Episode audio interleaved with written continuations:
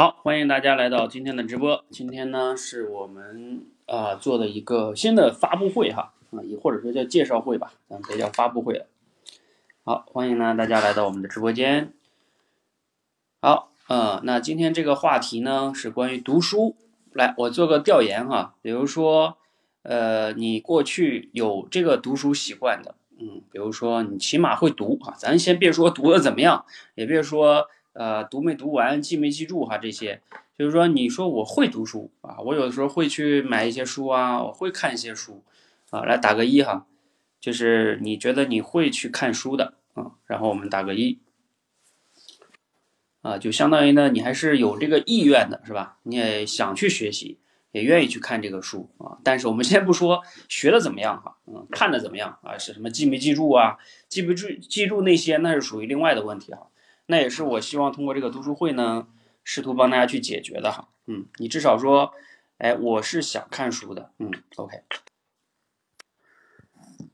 好，然后呢，另外呢，大家也可以现在就思考一下哈，比如说你在读书的过程中呢，你觉得你有没有一些什么样的困惑哈？嗯，你也可以思考一下。一会儿我讲完吧，啊，或者说我讲的过程中，啊，如果大家有疑问呢，也可以提哈，也可以提，嗯。然后大家可以呃没什么事儿的哈，方便的话可以把点右下角的点赞哈，呃可以这个呃它这个会直播间会热度哈，有一定的热度啊，感谢大家哈。呃，另外就是啊，对这个可以抽红包哈。好，那我就它这个功能我们用一下哈，就是。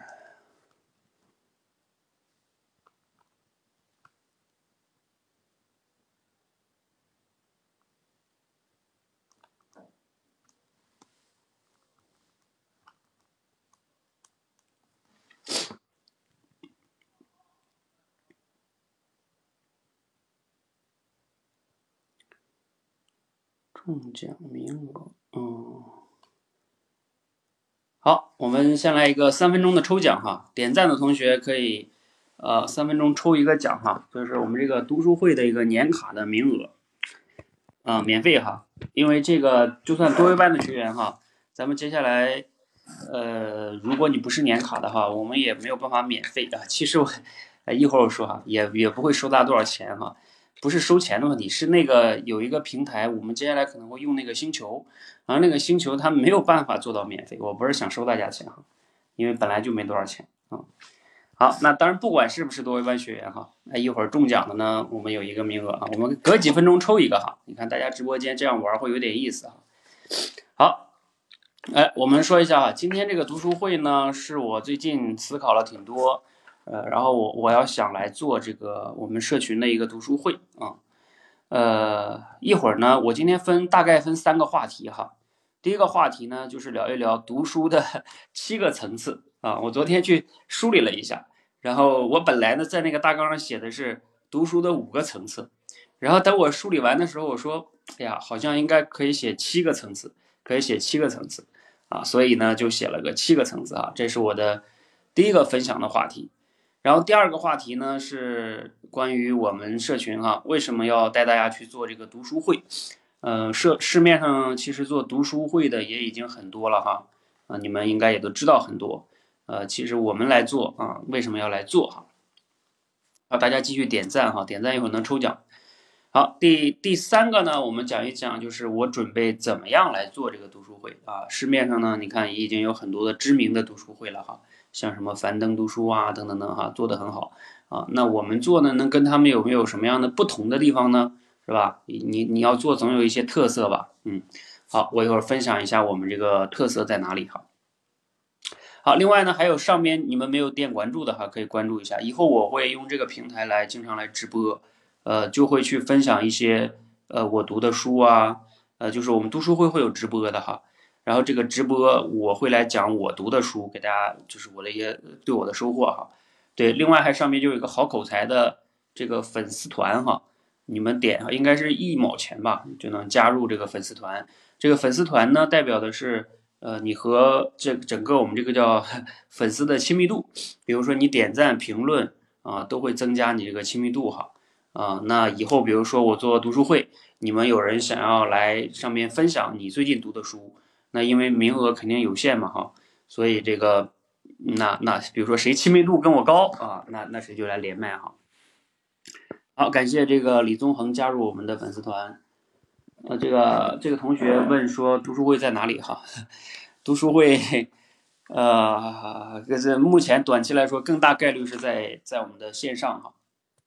哦，哎，恭喜这个这个同学哈，叫水莲一哈，嘉瑞啊，嘉瑞也是我们多维班的学员啊，你中奖了，嗯，你你看到没有？嗯，你记得会后找我们抽奖哈，啊，对，找我找我领奖哈，记得啊，记得在吗？好，大家继续点赞哈，一会儿我们可以再抽一轮哈。好，我们说哈，这个是我们怎么做哈？呃，对我们说刚才说那个线下读书会哈，其实我们现在主要呢是做线上读书会。那未来比如说疫情好一点呢，也可以组织线下呀，其实也可以的哈。只不过线下呢会受限于城市啊啊等等等等多多个区域的问题啊，不是很好弄啊，不是很好弄。所以尤其像疫情影响，我们更大概率还是主要以线上线上为主。好，我我一会儿第三个部分会讲我们准备怎么样做哈。来，我们先来聊一聊这个第一个话题哈，叫读书的七个层次，哈哈，你可以对照一下哈，看看你目前在哪个层次啊？目前在哪个层次？呃，第一个层次叫什么呢？我梳理了一下哈，就像我刚才让大家打这个一似的哈，那我相信也有一些朋友呢，他可能没有打这个一啊，那可能就是自己目前还没有太好的这个读书习惯，或者说。你们也知道，这个人群中哈，甚至有的人都没有读书的这个意愿啊，都没有读书的这个意愿啊。你你们可以去观察一下你身边的同学、朋友，甚至你的亲人啊，包括我们的父母这一代人哈啊，你会发现，人群中大大大比例的人，其实呢是不读书的啊。你们想一想，是不是？你比如说，你随便你想一想，你你认识的一些朋友啊。就是尤其是跟你同龄人的，咱们都不说咱们父母那一代人了啊，咱们就说跟你同龄人的啊，你你比如说你要跟你朋友聊聊，你他读书吗？很多人是不读书的啊，也就是说这个读书这件事儿，它处在第一个层次就是什么呢？那些有很多人是根本就不想读，就他压根儿觉得啊不读书 没用啊，读那干什么？是不是？我都已经毕业了啊，甚至呢，有的人会有一个叫读书无用论。啊，你读那么多书有什么用？啊啊，你你发财了吗？是吧？啊，你你变得更有钱了吗？啊，等等等等等等啊，就是他会认为毕了业之后还要读书干什么呢？啊，就是他一个在认知观念中他就没有这个意愿，他不想读，他觉得没有用。你们想一想是不是？来，你们身边有没有就是你听过类似于你的朋友？他们表达过这种观点的，就是他觉得读书没啥用，就是我毕业之后我不不会主动再去读了，啊，而且这个比例不小哦，一般情况下占比较大的一个比例，你去观察一下你身边的人你就知道了，对不对？大部分人是不读的，就是他根本就不想读啊，所以，呃，你你换个角度来说哈，这第一个层次那人就是不想读的人，那我们再换个角度来说，就是你假如说你是想读的人。啊，咱们先不说你读的怎么样哈，就从你想读，你有这个意愿，并且你也会去读书这件事儿来说，你已经超越了一大部分人了啊。那这个不读书和读书，其实还是有很大的区别的啊。你比如说读书这件事儿，呃，为什么我们要去读书哈？来，大家也可以帮我来打一下字哈。那我相信呢，大家能来听我今天这个分享的，啊，都是。呃，想要读书的至少是吧？咱们先不说读的怎么样，至少你是有意愿读书的啊。那其他人呢？可能很多人不读书啊，像你说的看电视啊或者怎么样哈。来，你们也帮我打打字哈。比如说你觉得读书啊，你为什么会读书？就是你你的理由是什么哈？啊，你可以简单描述一下，大家也可以看一看别人要去读书，就是我们这个理由都有哪些啊？因为有时候包括我们在座的各位，我相信也有这样的人，就是。你从意愿上觉得应该读书，对吧？但是呢，嗯，可能你这个读书习惯还是执行的不好，就是，呃，就是意愿还是不够强烈 你看这个林峰说不读书会变丑啊，然后那当然你们还可以想一想哈，对，有些书很有意思，对，哎对，这个浅浅宁同学说，啊，你读书能从这里边找到很多的答案啊，帮你解惑啊，还拓展思维是吧？增长智慧，嗯，啊，对，你看这李艳也是哈，通过读书来解决问题啊，希望成为更好的人。对，就是我们每个人呢，读书都有呃自己的一些目的哈。比如说，你期待着读书帮你解决问题，哎，这是一个啊，拓展增长智慧，这是一个哈。嗯，还有什么？还有有的书，对，有的书就本来就很有意思啊，就很有意思哈。呃，我今天呃在好像一个朋友圈还在哪，还看到一个人讲了一句话呢。哦，因为你们可能也听过哈，就有的人经常说不读书的一个理由叫。读那么多干什么呢？也都忘掉了，是不是？有什么用呢？嗯，然后他就做了一个类比，叫呃“竹篮打水一场空”啊。他他这个反方就会说读书无用，他就会说“竹篮打水一场空”，是吧？你读了也都忘掉了啊。你说你能记住什么？对吧？“竹篮打水一场空”。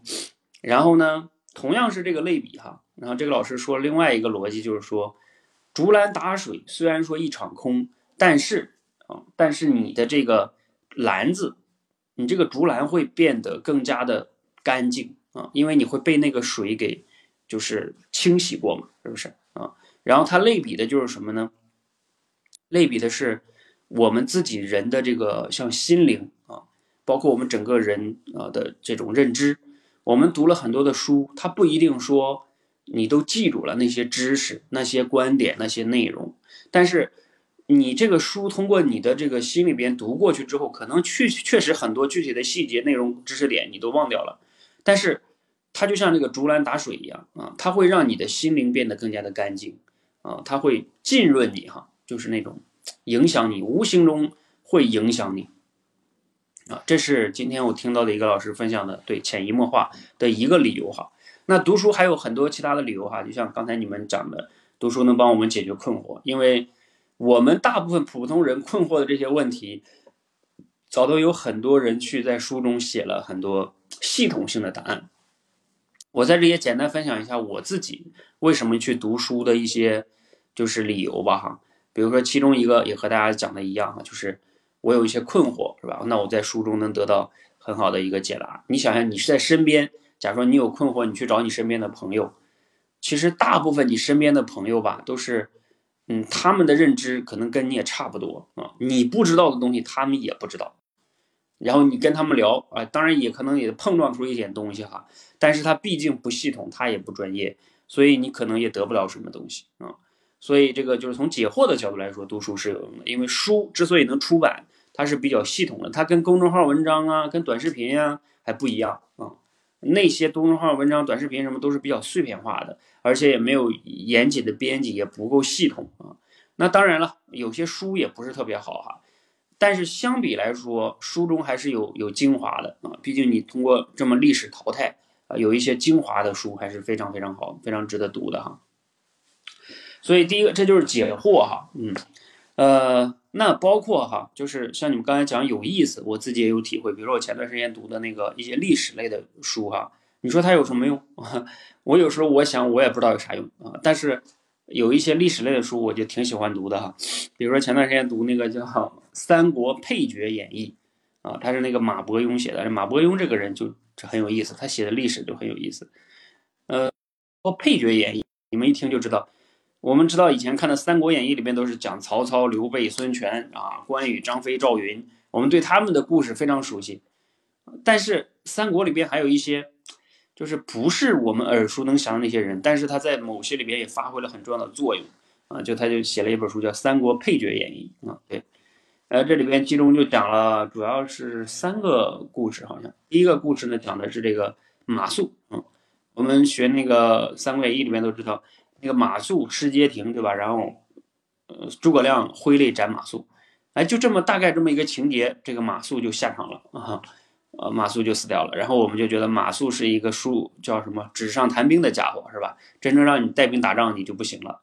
我们这就是对马谡的一个认知啊，就没了。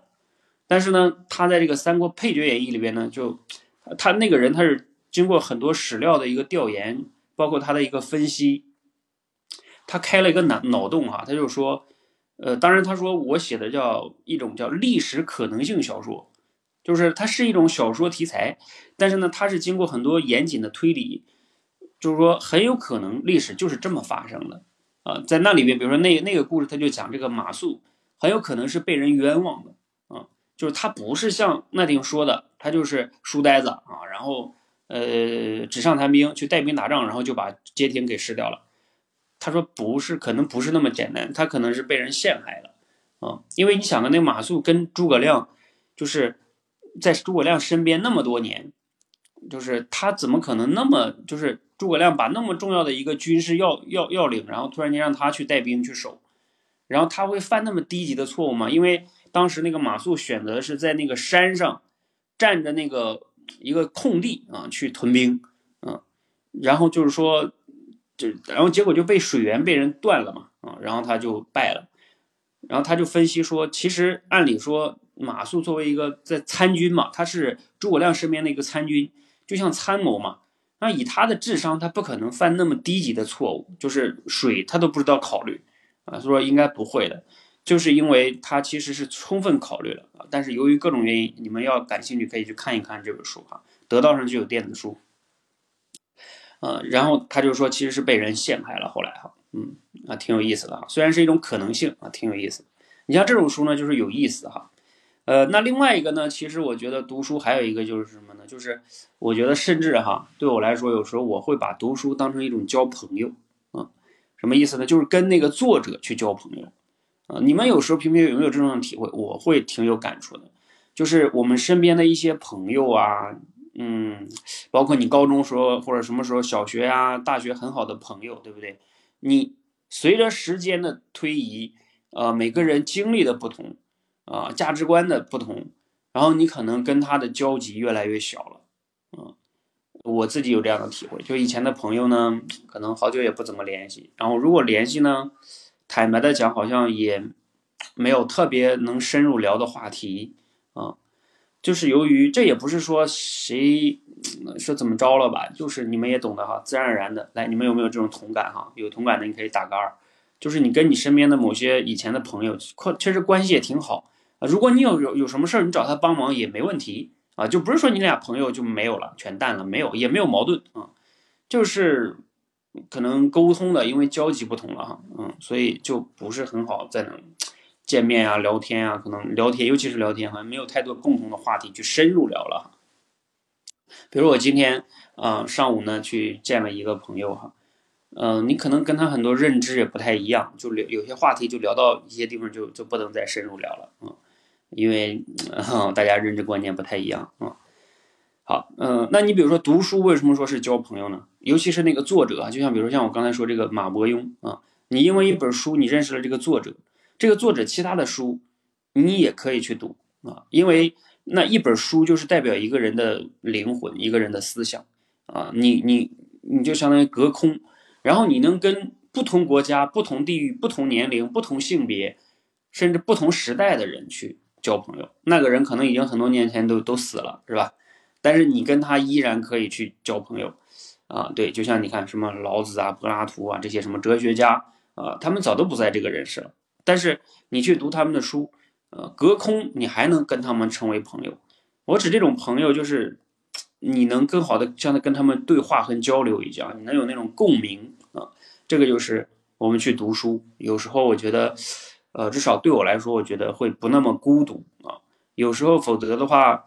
在这个世界上，坦诚的讲，我有时候会感觉挺孤独的。就是你说刷刷短视频吧，啊，你们懂的哈。那个短视频，我今天还跟朋友交流。你说你刷了半个小时，刷一个小时，然后你突然间觉醒过来，你会说，我刷这个干嘛呢？我到底学了啥了呢？什么也没有，好像啊，就很空虚，越刷越空虚。呃，甚至包括刷剧也是一样的哈。刷剧可能还好一点，毕竟是一个完整的故事。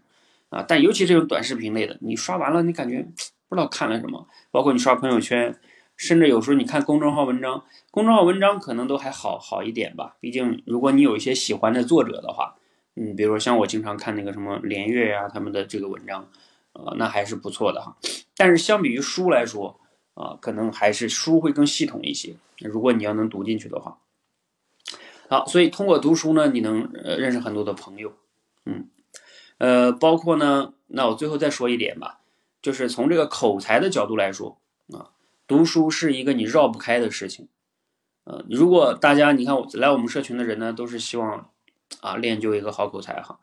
呃，那如果说你不读书啊，你可以观察一下你身边的人哈，就是或者你心目中那些口才好的人，然后你你你可以去了解一下他有多少人是不读书的。当然我知道也有哈，就是可能有少部分人他一从来不读书，但是呢他可能确实讲话也很厉害，呃，这样人可能也有，但是我觉得相比来说。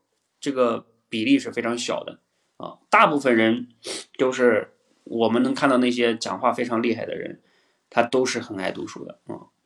所以读书，因为它是就像我一直对口才的定义嘛，一个有思想的大脑在脱稿说对他人有帮助的呃话的时候，对嘴的协调控制能力，对吧？那这里边有个关键就是有思想。那你想，你怎么样才能有思想呢？那读书一定是一个就是。相对来说，最高效的能让你获得好的思想的一个途径啊！你想想，你自己要想创出一个思想是超级难的啊！你说我自己把自己圈在屋里边，我我要去构思一个什么思想出来，哦，非常难。你就哪怕是我们的伟人们啊，嗯，毛主席们，那他们也的的思想也是来自于很多伟人，是吧？站在历史的这种肩膀上。好，哎，我们在线人数已经啊越来越多了哈，欢迎大家继续点赞哈，包括你，如果你方便哈，也请大家可以转发到朋友圈啊，我们可以一会儿我再哎我再来一个奖啊，啊再来一个五分钟的啊，再抽一个，呃，好，那转发朋友圈的吧，转发朋友圈你截图，然后一会儿呃可以再抽一个啊。啊，也是希望有更多你们身边的朋友哈，可以一起来读书啊。其实读书还是真的有可能你能影响一个人很深远的哈。好，呃，这就是我读书的几点理由吧。啊，我们今天这个话题就先简单聊到这儿哈，因为我们后边还有很多重要，以后我再分享一下，可能我读书还有其他的一些呃考虑哈。其实也有很多了其他的，你比如说像像我我自己能做出那么多那些什么课程哈。啊，包括我今天能，呃，在这儿给大家通过什么演讲口才啊，能让我生活啊，能让我来这个成为一种职业，其实都跟读书有非常大的关系啊。你看我做的那个什么畅快聊天也好，非暴力沟通也好，甚至包括很多演讲啊，很多那些课程，有很多都是我读书啊学来的，不都是我原创的思想，我也没有那么多原创的思想。那那那那你说哪来的？不就是这样吗好，呃，这个同学问我直播到几点啊？看状态，看状态啊，呃，讲的开心，大家这个不断的点赞，不断的有互动，呃，那我可能讲的就多一点，就讲的讲的长一点哈，啊，愿愿意讲就讲的多一些啊，所以你们懂的哈，就像你看，就像那个人那些歌手开演唱会似的哈，他在台上啊，那观众很热情啊，他他唱的就越越有力气哈，如果大家都没有反应，大家都在看手机。那我估计这个大家唱两句就下去了哈，呃，我也一样哈，但是我预计哈，可能在九点半左右吧，啊，我我九点半应该之前能讲完，然后呃，估计在大家如果愿意互动答疑的话呢，可能再答疑一个十几分钟、二十分钟，十点之前肯定结束了嗯。啊，老师写日记练口才怎么样啊？写日记练口才，我以前讲过哈，其实是是有用的哈，写日记，写日记练呃是。因为它是锻炼一个你对自己白天经历的事情的一个沉淀嘛，啊，然后把它沉淀下来啊，这个肯定是有有一定帮助的。但是每天你光写日记肯定是不够的啊，对于口才来说，它只是其中的一个习惯啊。你比如说你写日记，我们每天普通人就那种生活，对不对？都是都是，哎，没有什么特别重要的事儿啊，流水账一天下来，然后你记忆也感觉没有什么思想啊，沉淀下来。所以你比如说，还是我说回这个读书，如果你没有一些新的思想进来，你这个口才还是很难真正有本质的突破的啊。但是我我我建议，我曾经录过短视频，对吧？就是短视写日记是一个其中的一个习惯啊，但是还需要读书哈。好，这是我读书的几个习惯哈。那我也刚才说了，这是七个层次中的第一个哈，就是不读书，就是不想读。他从压根儿从认知上来说，他就不想读。你知道人就是这样的，认知不变，他行为是很难改变的啊。他不想读，你身边的人就是这样的。那那他有些人他不想读，这真的没办法啊。你推荐给他再好的书，他不想读是很难改变的。所以你必须要是让想让他读书的话，你得从认知上改变他，让他意识到读书的价值。如果说到这儿的话，我们现在有很多咱们在座的有孩子，对不对啊？包括我，我女儿也四岁哈。就是我们作为父母，都当然都希望孩子去读书，对不对？你想一想，是不是这样的？呃，如果你你孩子不爱读书的话，啊，你天天给他送什么各种各样的学校，我觉得也没什么太大意义啊，因为你你在逼着他学习，他对书完全没有乐趣，啊，这个不仅是上学的时候很很可怕，他毕业之后，我认为更可怕啊，就是一个人毕业之后，因为真的没有呃约束了，没有考试约束他，他不会，他更不会去读书了，对不对？那这个时候，其实对于他整个人生来说，嗯，挑战很大。所以我们在读书的七个层次中，第一个层次，如果你现在还是一个不想读、不愿意读的状态，或者你身边的家人朋友哈，那你得想办法从认知上去影响他，让他开始对书感兴趣啊，开始让觉得说读书不是那么烦的一件事情，哎，读书很有意思。好，这是第一个层次。那第二个层次是什么呢？我觉我把它定义叫很想读嗯。呃，这样的人也有吧？来，嗯，我我解释一下什么叫很想读，就是自己确实从意识上觉得读书很应该读啊，也买过一些书，但是可能说的夸张点，一年都翻不完，无法完整的看完一本书啊，买了放在那儿啊，哎，有没有这种状态的啊？可以打个二哈，就是你就处在第二个层次啊，就是呃很想读，然后呢读不完啊，读不完呢，看见那些买的书吧，又又又很那种自责是吧？啊，买的书有的时候甚至都都没读几页，跟新的是一样，甚至封都没拆封啊，就放在那儿，啊，然后也也摞了可能一摞书了，嗯，然后每次在看到这些书呢，就觉得，对吧？啊，就是很自责的那种啊。我们抽奖又又到了哈，哇，这个这个这个同学哈，啊，这当然这个是你要刀刀，这个叫英文叫 daily 哈，啊，刚才我说这个要刚才是转发朋友圈哈，然后来领奖啊，你刚才要转发到。把咱们这直播间 转发到朋友圈，然后可以找我领奖。领奖的就是咱们这个读书会的一个一年的会员哈，免费的权限。好，嗯，那我们继续哈，就是你你很想读，但是你没有读下来啊，很多的书你都没有读下来，甚至一年下来你都没有怎么完整能读完一本书啊。但是你确实在买书，就是证明你有意愿，是吧？OK。啊，怎么参加读书会啊？呃，你呃，我其实嗯，你你先关注我们的公众号哈，然后这个读书会是这样的，或者你先关注，哎，我添加一个链接哈，哎，那个链接哪去？就是你添加一个，你添加我们微信也行啊，就是。呃，添加，呃，凌空，哦，这，凌空，呃，凌空，要不然你写一下你微信，凌空，你就写口才界那个全拼，嗯，就是之后的话，呃，凌空，对，这是凌空的那个微信哈，呃，对，然后。啊，这个下边这个预告是我们的公众号哈，我们还没有推出来，就是怎么报名啊？对你加他一微信，然后之后我们报名那个会出来的哈。好，第二个就是你很想读，但是你没读完啊，这个各种原因吧，可能由于你的选书的问题，然后或者有的人读了也记不住是吧？然后呃各种原因，反正你就没有读下来，这是第二个层次，很想读但是读不完啊。第三个层次呢就是。读完了哈，这一年呢也确实读完了一些书，呃，比如说大概读了五本八本啊，嗯，确实这些书也翻完了，但是，啊，但是他的问题就是记不住啊，对吧？记不住，嗯，记就是我指的记不住呢，还，嗯，有点是什么意思呢？就是，就是他也没读太懂啊。就是你你，因为我们我们成年人读书不可能像以前上学时候，对不对？我们把那个原文都能背下来，也不是那个意思。就比如说你读完一本书了，然后我是你那个朋友，我说，哎，你读完那本书，你给我介绍一下那本书主要讲什么呗？然后你发现你说不出来啥啊？你说你读了吧，是读了，但是这本书到底讲啥呢？嗯，你说你不懂吧，你也懂；你说你懂吧，好像又 没有办法能好像真的读透了这本书啊。大概是这个这个层次啊，就是读完了，但是读不透，读不懂，其实没怎么懂啊，只是读完了，走马观花似的读完了。好，这是第三个层次啊。第四个层次呢，叫我把它称之为叫读懂了啊，就是你你真的读懂一本书了啊。这个呢，呃，叫你读完一本书读懂了，就是你真正理解了作者这个核心意思啊。比如说我举一个例子啊，我觉得我把非暴力沟通我就算是读懂了啊。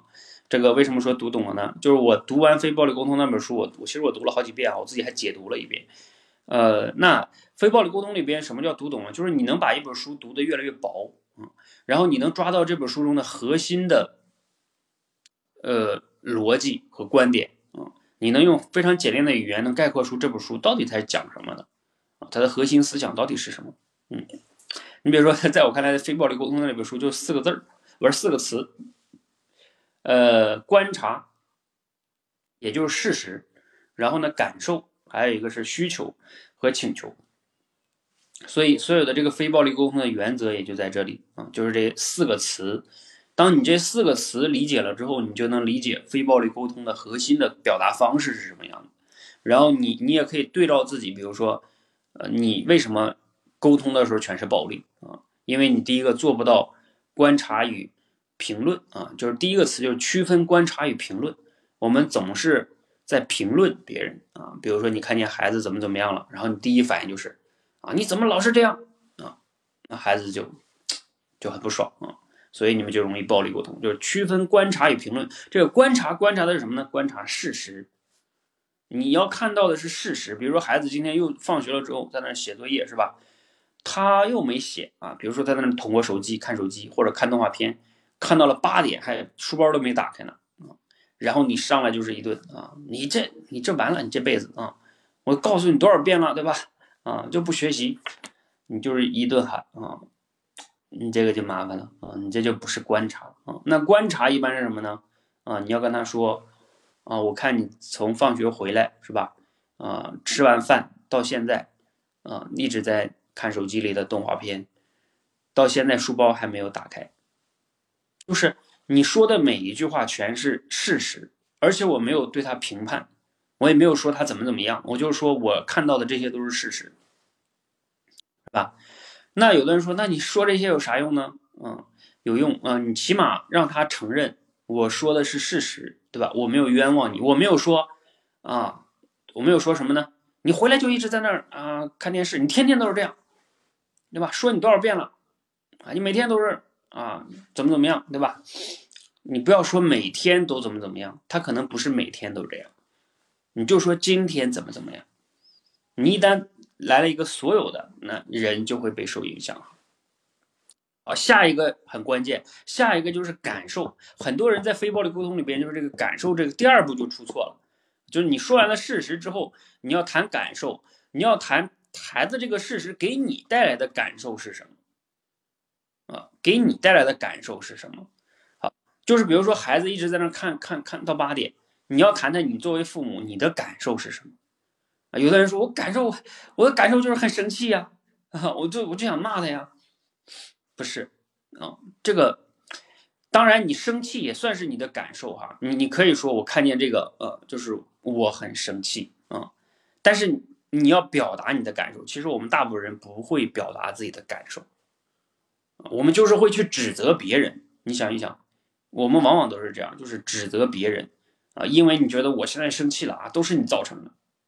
你看，因为我们想去指责别人，那我们表达自己的感受就是，你看，比如说我看见你一直书包都没有打开，现在看动画片都看到八点了，啊，妈妈很着急啊。说实在的，我也有点生气啊，因为我都已经和你说过好几次了，我都说过三遍了啊，让你去关掉手机，打开书包。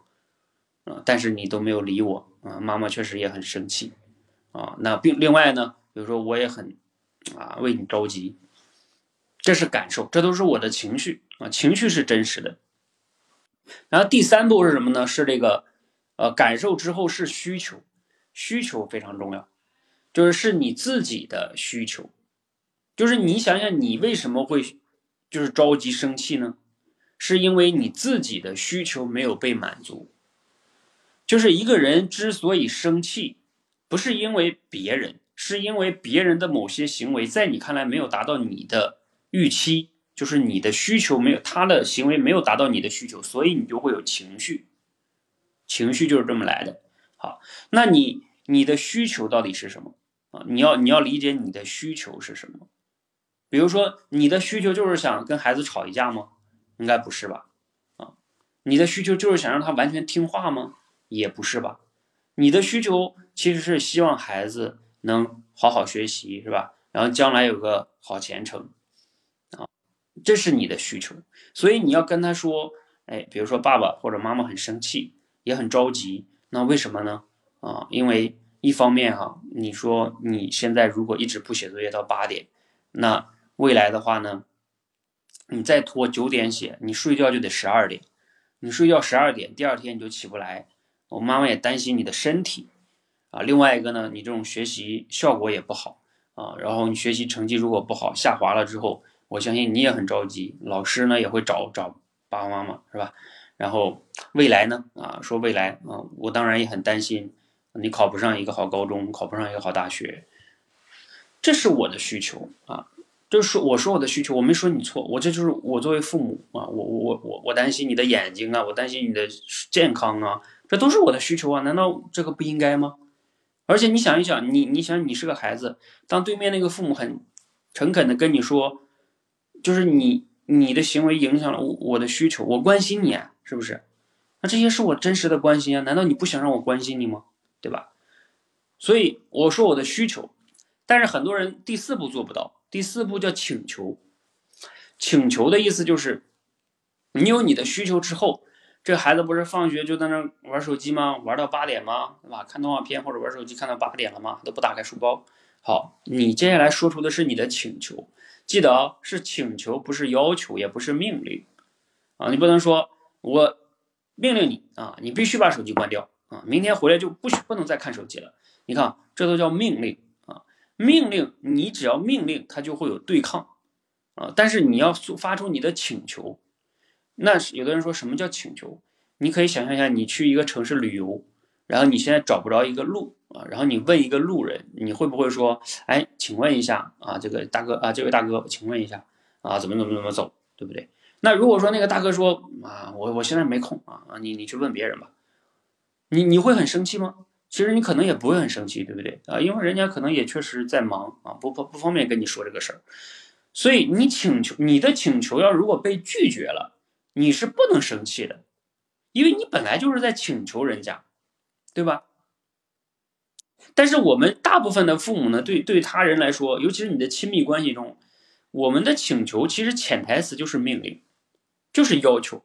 我我就是要求你怎么怎么样。虽然有时候我用的是请求，但是你心里边其实还是要求。如果对方这个请求的标准就是说，如果对方不做，不答应你的请求，你是不能有。生气的，你一旦生气，就代表你没有请求，你其实是一种命令。那有的人说了，那我请求孩子晚上不要啊，不要不要玩手机了，回来就好好写作业。那他不答应，那怎么办呢？那我不是请求白请了吗？白请啊！你要继续跟他沟通啊。那你你想怎么办？啊，就是那你想怎么办啊？那我们或者退而求其次啊，比如说你可以玩手机。然后你你比如说你玩多久啊？玩到七点之前啊，不能超过七点，可不可以呢？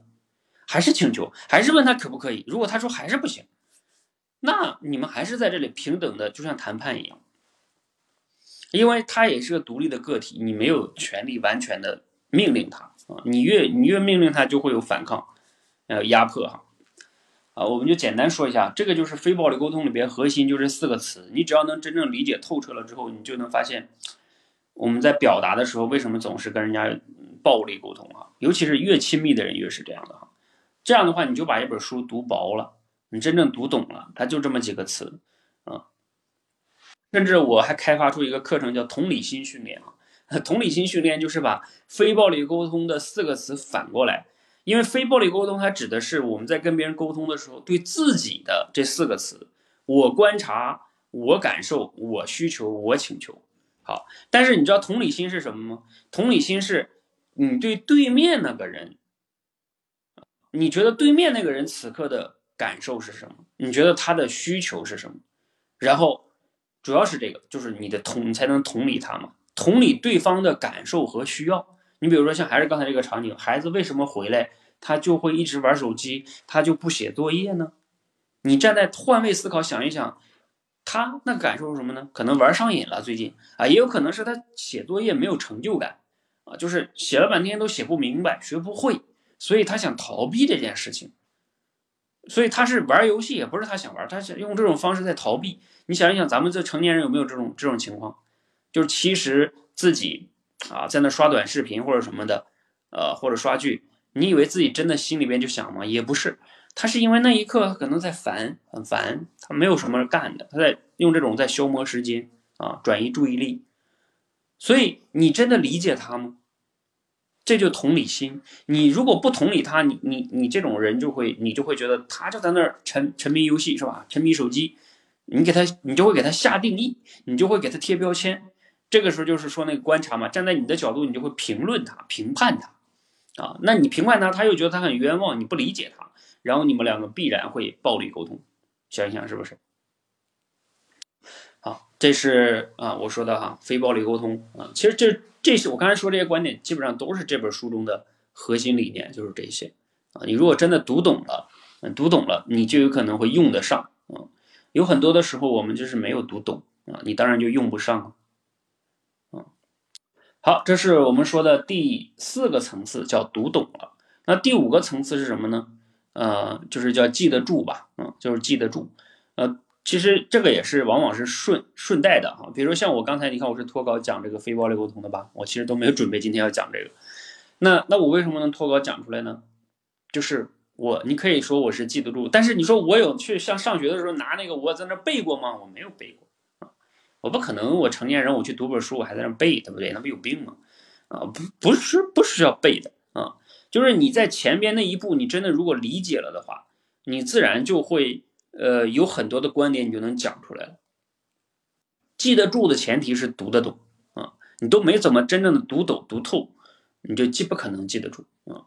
而这个记得住呢，当然也需要什么呢？也需要你自己反复的结合你自己的，其实这就我说的下一个层次，就是你用得上啊，你记得住还能用得上，就是六第六个层次用得上。啊，你能用用用用起来哈？你比如说像你，就像咱们刚才说这个非暴力沟通，你在学了之后，你真的能在生活中去，呃，你的比如说你跟伴侣、跟孩子，包括我们成年人跟自己的父母沟通，你都能用得上啊。你能去注意说啊，我沟通的时候我要注意这几点啊，你能刻意的去注意它。那你自己就真的用得上了，而且你在用的过程中也会能让你更好的理解书中的观点，你也就记得住了。这些都是相辅相成的哈。那还有最后一个层次呢，就是讲得出啊啊，来，你们可以最后打呃，方便的同学可以打个字哈，就是讲得出哈，把它讲出来啊。也就是你比如说像我们今天这个场景，或者你有一个朋友对吧？啊，你你说我读过非暴力沟通，然后你能把这里边的观点把它给讲得出来。能给别人还能讲明白啊，讲得出还能讲明白哈。其实这几个呢，呃，记得住，呃，尤其后边我说这四个层次，呃，读得懂，呃，记得住啊，用得上，讲得出。其实他们四个呢，基本上是一个相辅相成的关系。你读得懂的是大前提，然后呢，才有可能记得住。记得住呢，你才有可能在现实中再去尝试用得上。而用得上之后呢，你就会有更深的一个体会。然后你自己再结合着书中的观点和自己这种实践的体会，然后你就更可能讲得出，啊，更可能讲得出。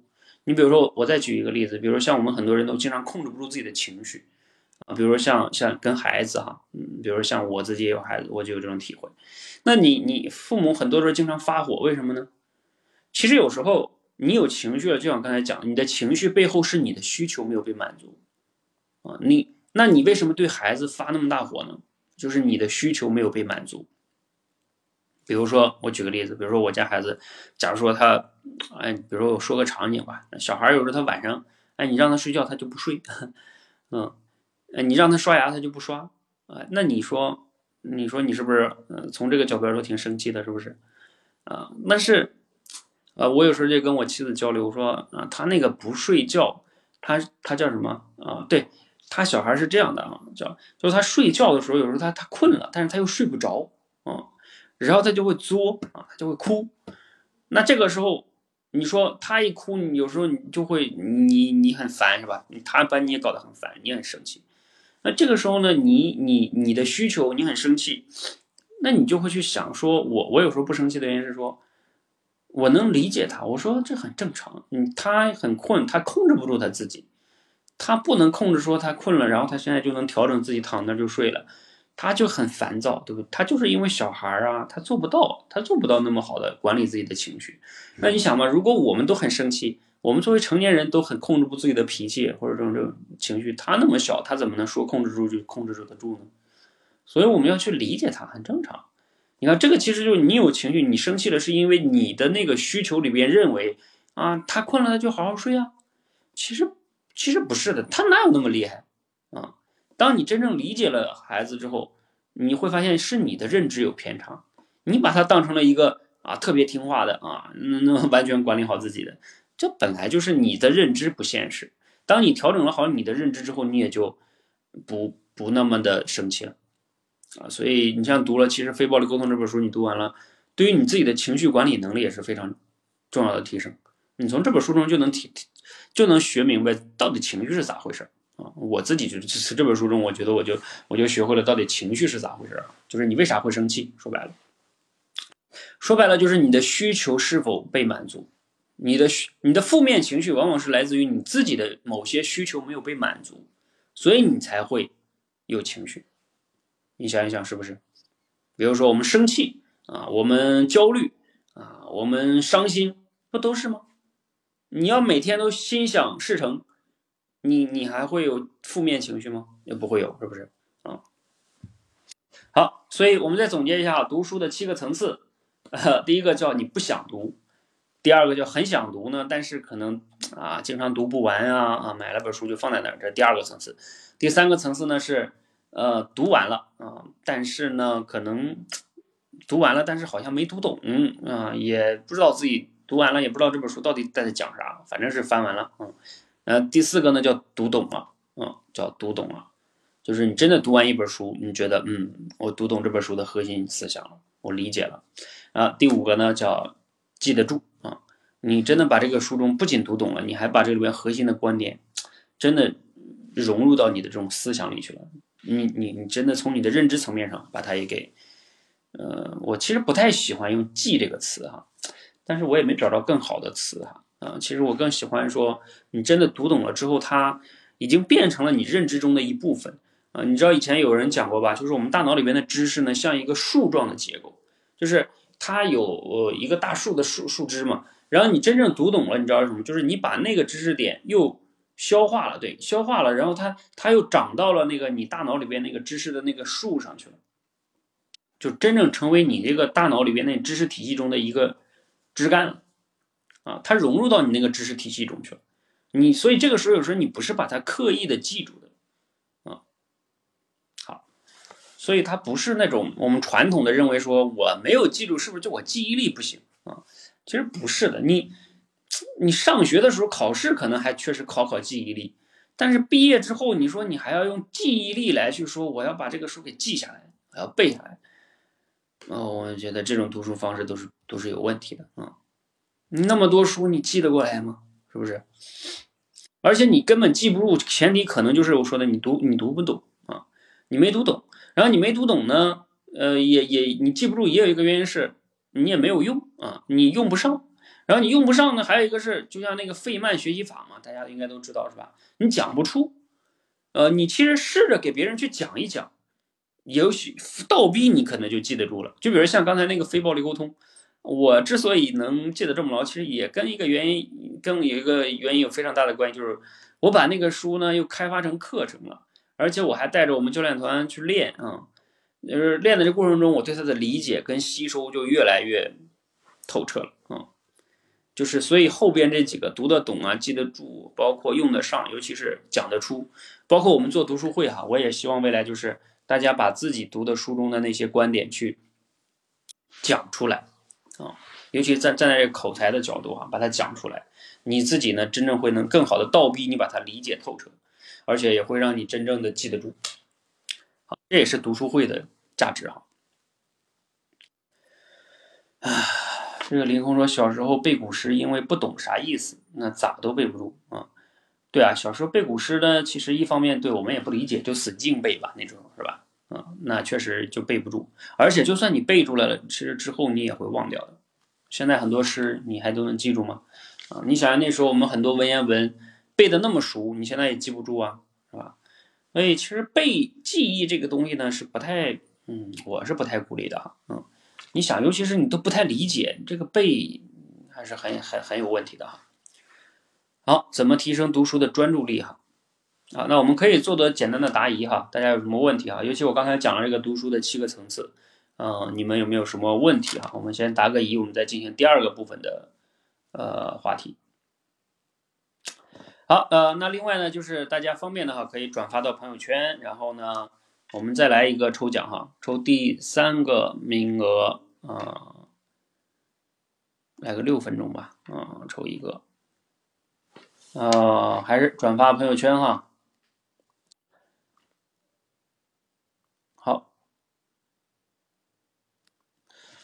啊，我答一下疑哈，怎么提升读书的专注力啊？还有一个是不知道读书会是怎么运作的啊？读书会怎么运作？一会儿我会讲哈，怎么把书读透彻。嗯，咱们先来回答第一个问题哈，就是怎么样提升读书的专注力？嗯，这个话题呢，怎么说呢？嗯，一方面哈，我觉得核心来说呢，嗯，两个维度吧。第一个维度是说，呃，有些人呢，他可能做很多事情，他本身就缺乏专注力，就不仅读书没有专注力，他做别的事儿，他可能也没有那么好的专注力，嗯，对吧？就是你从专注力这个角度啊，去去去提升。比如说，像市面上现在好像比较怎么说呢？我觉得比较好的提升专注力的方式就是冥想啊。当然，呃，我自己冥想我也冥想过哈。坦诚的讲，冥想我自己没有坚持下来。呃，就是我只能说，我从原理上认同冥想的方式能提升专注力。嗯，呃，为什么它能提升专注力呢？因为它其实你专注的前提往往是一个觉察的问题。你得人他的这个分心是正常的。人的分心是正常的，你你如果你真正冥想过，你就知道，就是冥想的时候，你你不要老想着说我的，我为什么我又有这么多念头杂念在脑里边出来了，对不对啊？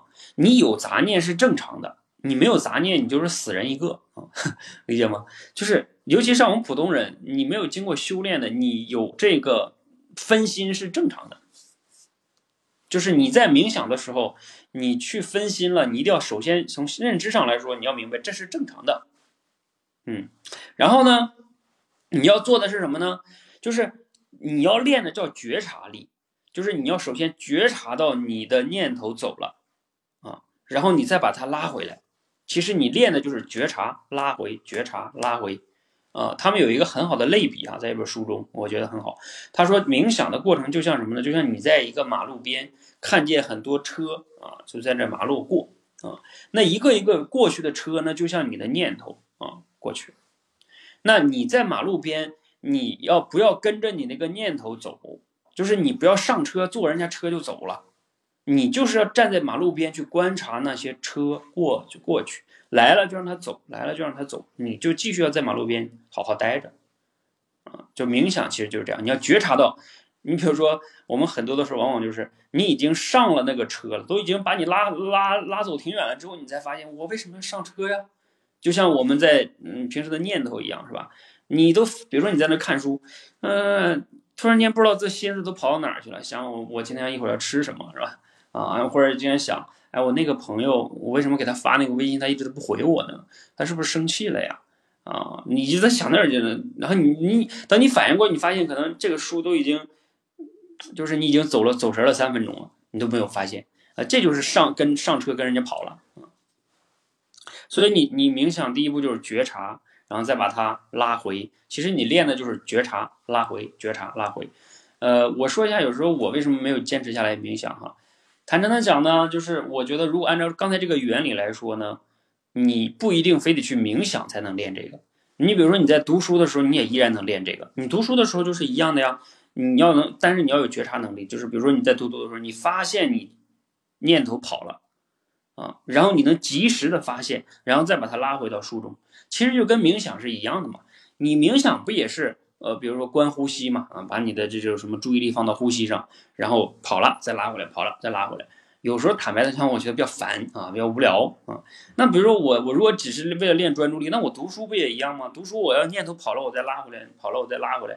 不一样吗？啊，所以其实，呃，我之所以没有长长期坚持冥想，就是我对他的认知可能还是有局限性啊。啊，如果仅仅是为了练觉察能力和专注力，那我做别的要是能不断的觉察和拉回来也一样啊，是吧？嗯，当然我我按照很多我就发现那些成功很多人成功人士还是会持续的冥想，就我自己可能对对冥想的认知还是有限哈。好，呃，这是我刚才说从专注力的角度哈。那另外一个角度就是从读书的角度哈，就是你怎么提升专注力呢？就是，嗯，基本上来说，嗯，我想想，我可能给大家几个建议呢，三个建议吧。啊，第一个呢是选书啊，就是你在选一些你感兴趣的书。呃，就是或者是你你觉得有用的书，说白了，我们读书是在把花一个时间在那上面对不对啊？读起来，如果你又觉得很无趣，又没用又无趣，就在那硬着头皮读，我觉得那比如说对我来说，我也没有专注力啊，那怎么能有专注力呢？是不是？你读的很痛痛苦，又没有人逼你，又不用考试，然后你说我们成年人。在那读读读读读读读，哎，不知道有啥用，又没意思，嗯，那你想专注真的挺难的。所以第一步是选书，选一个你要么这作者写的风格你喜欢，要么是就是你这本书对你真的很有用啊。你比如它能解决你当下某个困惑，是吧？所以第一步是选书，第二步呢是，呃，你读书的时候，呃，我建议一下，就是说，像我有时候碰到一些我喜欢的书呢。啊，这个抽奖又来了啊！高荣同学，嗯，恭喜高荣，嗯，好，大家点赞和转发朋友圈哈，中奖了之后呢，可以领我们的免费年卡哈。好，这个就是我说到第二步哈，就是你在读的过程中，像我有时候碰到一些我认为我是很好的书的话，我会提炼总结。就我边去用思维导图去提炼这个过程，就是其实你这样的话，你的专注力会会很好，会高很多。因为你要去读了一，比如说一段话，呃，一篇文这一一页了，你要看一看这一页中核心要点到底是什么啊，把它这种核心观点打出来啊。我一般会用思维导图把它打出来啊。好，那这样的话呢，你你自然就更专注一些了啊，就不是那种读读读读读读读读读啊，读完都不知道自己读的重点到底是啥。所以这个是就是在读的过程中，如果你能做，当然呢，每一本书都做思维导图也不太现实，是吧？如果说有一些书你不能做思维导图，我还有另外一个习惯，就是我会拿笔画啊，就我基本上买的书我都会在书上画啊，比如说圈一下这个这个这一页的重点啊或者什么的啊。我知道也有有些老师说读书在那圈圈也没有用，但对我来说，我我我觉得有用啊，就是说，因为我会去圈一圈这个这一页中。这个重点是什么？比如说，它核心观点是这个，然后他举了一个什么例子？就我圈一下的话，我会让我对这一页，虽然我不提炼总结，对不对？但是我圈一下，我就知道这一页重点是这个，这一页重点是这个啊。那我读的过程中，它其实也有一个让我专注的一个一点点吧啊。包括哈，我去圈了一下之后，如果我过后想去翻一翻这这几页的重点，我一翻，大概我就知道这个重重点是哪一个。啊，所以这个我还是会去画的，嗯，我不珍惜那个书的那么干净啊，干净对我来说没有意义。如果如果我我我，假如这本书真的被我画烂了的话啊，我再买一本也可以啊，是吧？没没多少钱，你没有必要非得为了它的干净啊。读书书书为什么要干净呢？干净那你别读了。好，这是我说读书这个过程啊。还有一个最后还有一点建议读书的专注就是，就是你要是如果有可能的哈，你去分享，就是你真正要去把你读的东西去分享出去，你要给自己定个目目目标或者要要求。啊，我今天读完这本书，我一定要做一个十分钟的分享。甚至你都不用读完一本书，你读完一章啊，你挑出一个点，做一个十分钟的分享，呃，录个节目或者录个做个直播啊。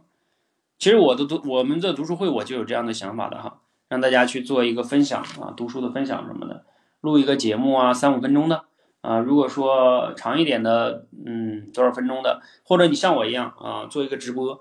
比如说你像我们今天我前面那块就是在讲为什么读书哈，比如说你看我中间那部分讲。非暴力沟通，我大概讲了得有十多分钟吧，十五分钟可能。那我我也可以，比如说我专门做一场直播，就是讲非暴力如何才能实现非暴力沟通。那我的主题是这个之后，我的内容就是来自于非暴力沟通那本书啊。那你看啊，那这个是不是就是你如果说带着一个分享的目的，就会倒逼你读书更专注？呃，因为有时候我们往往不专注的原因就是知道读了也没啥用，读完了就读完了，呃，所以他没有压力。嗯，包括我之前解读那本书，呃，被讨厌的勇气是吧？也是啊。那我我因为我要把它解读，那对我来说，我的专注力是非常强的哈。好，我总结一下怎么能提升专注力哈。第一是从专注力本身，比如你可以做做冥想啊，是什么啊？这是提升专注力本身。然后第二，从读书的角度啊，那你选书很重要，选有趣有用的啊，你喜欢的啊，不喜欢的你没有，甚至就没有必要硬着头皮读啊。你又不考试啊，非为什么非得读那本书呢？谁说那本书就是啊？是我知道那本书很经典，但是你知道经典的书也不代表，呃，经典的书哈也不代表你就是叫什么呢？就是你你你一定要当下把它读完。有时候书跟你来说，有时候是一种缘分，就是它是一本好书，但是可能此刻的你啊，跟它不是一个很有缘的状态。那你就是你可能过过两年，你把它先放在那儿。也许过两年你再翻的时候，你会发现，哎呀，现在看它正好，正有感觉。有时候就是这样的，他就像一个朋友一样，时机不对，所以你俩就没有办法成为好朋友。所以好书你也可以放在那儿，如果读了真的没有什么感觉哈，比如说我举个例子，比如说像有一本书叫什么《原则》哈，我也买了哈，那个什么达里奥写的，呃，我读起来就没有那么大感觉。我知道他说那些原则确实很很。很，对哈，然后他能总结出他照那个执行真的很厉害，但是他那些原则呢，第一那么厚，对吧？然后我读完了，我也不可能把那原则都都搬到我身上来，嗯，我除非我要总结我的原则，然后他那么厚，我为什么要都读完呢？嗯，我就没读完那本书，还在那放着呢哈，嗯，好，那，这就是选书啊，然后第二个是在读的过程中，要么做思维导图，要么做做画一画啊，就也有用。第三个就是。试着能有一个分享，啊，就是你给自己定一个目标啊，比如读完一章，我要做一个写一篇文章啊，或者我做一个五分钟的分享，读书分享，或者我我能读完一本书，我做一个三十分钟到一个小时的直播分享。现在直播这么方便啊，你们开个直播，做个预告就就播呗。我们读书会以后哈，就是我们的一些学员啊，如果你们愿意的话啊，我我们如果你比如说你愿意去做。呃，读书的节目啊，甚至微课，甚至这个读书直播啊，那你你你你要是愿意做哈，我甚至可以帮你们做完海报之后，在我们社群帮你发啊，你不是怕没人吗？啊，我帮你发，肯定在我们社群发了一下，呃，不说多吧，几十人肯定能有的哈，啊，上百人也有可能有，那来看啊，那那你你这个是吧？有时候我们这不就能提升你的一个压力吗？哈。啊，当然你要说我还是刚开始有点不敢，不敢，那你就自己悄不悄的找个地儿去播也行啊。但是我觉得还是最好，如果你播的话，最好是有观众啊，有观众会有更有互动。呃，我看下面还有什么问题啊？不知道读书会怎么运作啊？这个我后边讲，怎么把书读透彻。读透彻的话，就是我其实我刚才那两个建议也是适用的哈，一个是做思维导图，一个是你真正的去用。啊，当你真正的去，呃，我指的用呢，就是最好你分享。啊，输出倒逼输入嘛，你真正要去把它想给别人讲明白，就会让你倒逼你把这个书读得更透彻。否则你说读透彻其实挺难的。费曼学习法不就这个意思啊？教是是最好的学嘛。好，感谢爵爷送的粉丝牌。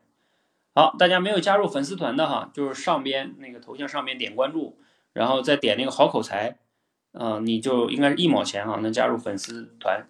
哎，你看粉丝团你加入之后呢，你就会有一个跟我的这个直播间的亲密度。你比如说现在这个亲密度排在第一位的就是爵爷哈啊，因为他送礼物、评论啊都会增加亲密度的啊。那以后亲密度有用的哦啊，你你来我直播间，比如说做读书会，你说我想上来。分享一下我最近读的一本书，啊，哎，我可能给你三分钟你就来讲呗，啊，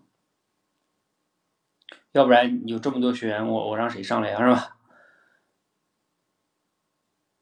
好，感谢爵爷啊，爵爷是我们最早的多维班的学员了，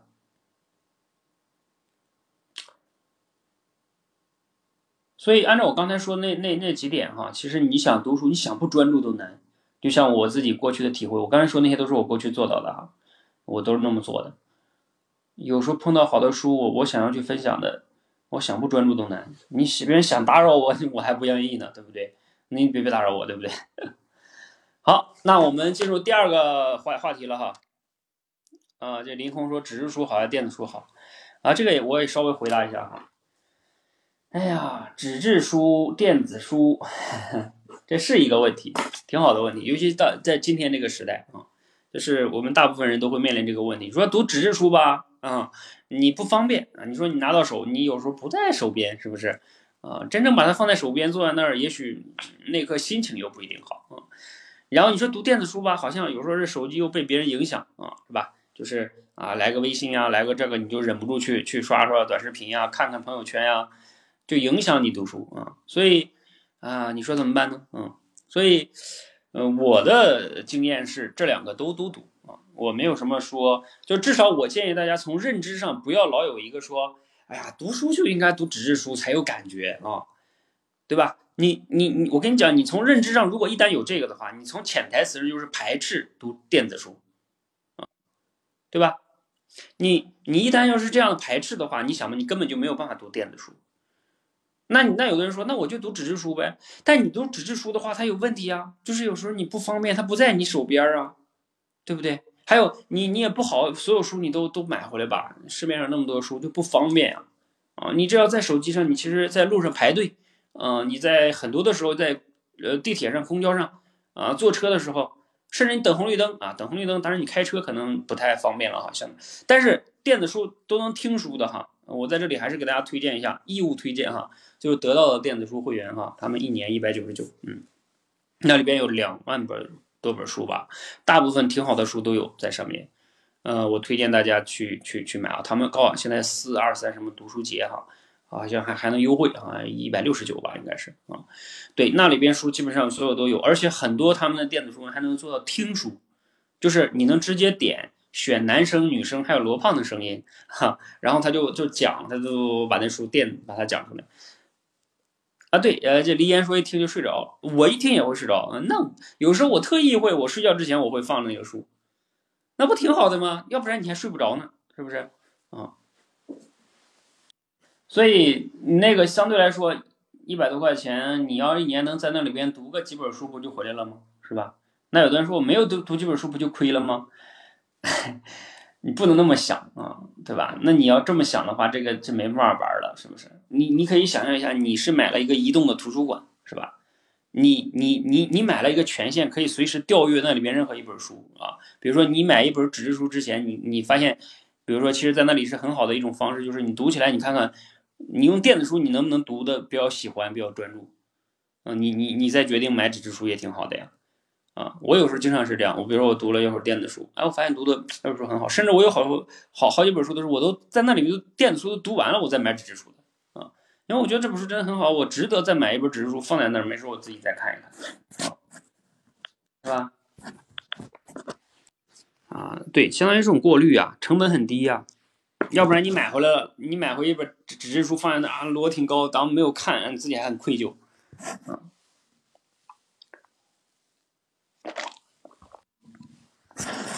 所以，这两个纸质书跟电子书都可以读。嗯，你要明白，他们都是书啊，不要特别好的区分它，哪个方面我就读哪个啊，能读哪个我就读哪个。嗯，这个是我觉得非常重要一个认知啊。否则你一旦非得区分一下哪个好啊，哎呀，还是读纸质书有感觉啊，还是读读纸质书效果更好啊，嗯，更专注。你不专注，你读电子书不专注，可能不是因为电子书的问题，你懂吗？是你的问题啊。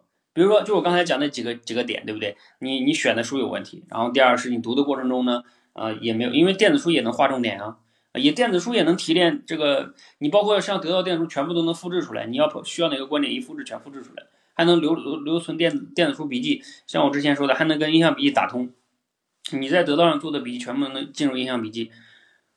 这有一大堆好处，对吧？还能听书，还能调颜色，能调调大小。你比如说那一页啊，我给你们举个例子，那一页你把字调大一点，那一页你就刷刷翻吧，那一页一会儿就能翻一页啊，因为字儿大呀，对吧？你说你读纸质书啊啊，你在这翻翻半天啊，这字儿这么小，看了半天，这个这个，困了是吧？你读纸质书你就不困吗？一样的啊，所以千万不要有一个区别心啊。它只无论电子书还是纸书都是手段啊，包括我再多说一点哈啊，有的人去这个听书啊啊，像说什么啊三十分钟听本书啊都不好，呃，读书还是得自己读啊，别人讲的都是什么别人嚼过的东西，啊这个观点也挺没趣的啊。比如说我们说樊登老师他们这些人，包括得道上有很多听书的哈，三十分钟左右也可以的啊，因为对你来说。甚至有很多的书啊，人家不给你解读，你一辈子都不会读啊！你你一辈子都不会读，你想想，告你自己你一辈子都不会读那本书，那你作为听书去了解一下嘛，对不对？总比你在这刷短视频好吧？像我昨天就在樊登老师们听了一个他他跟那个鲍鹏山讲的这个叫好的教育啊，哎，我觉得他俩对谈那个挺好的呀，哎，我还把那本纸质书买了呢啊，当然还没到哈。那那那这不挺好的吗？如果他没有去解读，我怎么可能了解那本书呢？啊，我可能自己也不会去知道，也不会去买，啊，所以这个是大家建议一下哈，这是听书啊，也是有用的，为你所用啊，为你的目的所用，不要有那么多分别心。好，我们接下来进行第二个话题，好吧？第二个话题，来，我再开一个讲哈，嗯，我看看啊，八分钟吧。嗯，然后再抽一个名额。好，还是大家帮我们啊转发到群里也行啊。你要能帮我们转一个什么五百人的群啊，几百人的群啊，也算啊。因为有的人转发朋友圈不方便哈。好，就领我们这个年卡会员哈啊，包括点赞哈，帮我们点点赞，谢谢。来，我们进入第二话题啊，就是我们作为一个口才界社群哈，为什么要带大家去做读书会啊？呃，其实读书会这个事儿呢，我以前也想要做过。我甚至以前在很早很早以前，我做过一个，我不知道你们有没有人参加过，在这里的啊，叫透彻读书啊。我那个时候就带大家去做过那个透彻读书，那时候带大家读的那个叫好好学习那本书啊。呃，这中间呢，其实我也解读过一些书，但是呢，我一直就是没有再去做读书这个，就是带领大家吧，没有怎么特别去再做读书这个事儿。呃，我没有做，以前没有做的原因呢，也其实觉得说，我们做口才训练的嘛，你说读书这个事儿吧，也你说它做起来也挺大的，是吧？也不好做，而且这个市面上也有很多机构人家都在做了，你比如说像，而且而且人家做的很好了啊，像一些同行哈，人家做读书做的很好了，我们做坦白的讲也不如人家专业。你比如说就说这个讲书吧，啊，我肯定觉得没有人家樊登老师讲的好吧。嗯，或者说有些书，有樊登老师都已经讲了，是吧？那我还去做什么呢？呃，但是啊，但是呢，后来我想了想啊，就是说，就拿比如说讲书这件事儿吧，比如说樊登老师，哪怕同样一本书，樊登老师也讲过哈，我也我能不能讲呢？我觉得我还是可以讲的啊，因为人跟人的经历不一样啊，他讲的有他的用户群啊，比如说我讲的有我的用户群。啊，其实也不能说凭他就一定比我讲的好，我就比他讲的多差。这个有时候不是好跟差的区别啊。其实，呃，每个人有每个人的就是阅历啊，然后每个人没有每个人的受众啊，所以都有价值啊。所以这个，嗯，也也可以的哈。我自己解读也是可以，对，就可能是不同的视角，对，你可以这么说啊。就是你比如说像解读我说的那个什么非暴力沟通啊，包括什么被讨厌的勇气啊，我之前解读过的哈。对，就是你说樊登老师讲的好吧？那肯定，从大众来说评价，估计肯定比我讲的好。但是我讲的一定就没有人喜欢吗？我相信也不一定啊。也许你们就不喜欢樊登老师，有的人啊，我说有的人，或者有的人都喜欢啊，对吧？也没有关系啊。所以这个，嗯，是没问题啊。这是呃，我说一下呃，那我们接下来做的一个几个原因哈。第一个呢是啊，从我个人的角度来说啊，其实呃，我是很有热情去做读书分享的啊。因为我自己，嗯，其实要是说一个很大的爱好呢，就是读书。我觉得有时候闲下来真的没啥意思，就是读一本书。如果能读到一本好书，对我来说，我甚至可以说可以排在我最开心的事中的，不排在第一，可以排在第二、第三吧。啊，就有我要读到一本非常好的书的话，嗯，就是因为你碰到一本好书，它相当于是对你思想的那种那种洗礼，包括也相当于遇到一个很好的朋友。哇，就是很那种能让你认知很多颠覆，那种带来的那种快乐，它真的不是刷刷短视频啊或者什么这些能比拟的啊。吃一顿好吃的，我这个人对吃的没啥要求，呃，我能，我对吃的穿的都都没什么感觉啊，只要差不多就可以了，对那些没有太高的要求。但是读书我还是。就比如说，我甚至跟朋友交流哈，我自己有时候会想，假如我突然间非常有钱了啊，然后不会再为钱考虑这件事了，我实现财富自由了，我大概率还会干什么呢？我觉得我还是，我真的问过我自己啊，我觉得我还是会去读书啊，我真的有时候特别想去静下来去读一些好的书，我觉得能让自己对这个世界更有一个清晰的认知啊，能让自己变得更有智慧，我觉得这个事儿就非常对我来说非常重要的事情啊。所以，所以这个对我来说做读书会，啊，是我有热情和持续愿意去做的，啊，但是我也说一下，以前我为什么就不做呢？呃，我以前有一个认知，就会觉得把把我给限制住在哪儿呢？就我觉得，我现在分享一下，就是比如说我看见樊登老师他们那样嘟嘟嘟嘟嘟，你们也知道哈，就是我过去一直在做这个口才界这个训练，然后我有一种执念啊，你们也应该了解我的人都知道，就是。呃，我觉得有时候读懂懂那么多道理和技巧知识都没用，然后我们就得练练练练练，对吧？练技能啊，就是会有一点这种人的认知就是一把双刃剑啊。你当你有这种认知的时候，有时候就会有偏差。所以有时候我会去觉得说，我我也不是否定读书哈，就是我自己在得到啊什么，反正也会去听书。我也知道这种读书是有启发有帮助的。但是有时候我会去想说，哎呀，这个市面上讲述的人已经那么多了，我还要去干这个事儿吗？还有，我有时候会去怀疑，就是说，我解读了那么多书，有什么意义呢？就是你们懂了那么多道理，又有什么意义呢？所以各种原因吧，我就觉得好像这事儿挺好，但是我也不太想做。但是我自己会去读哈。但是我最近又又改变了一种认知，就是说。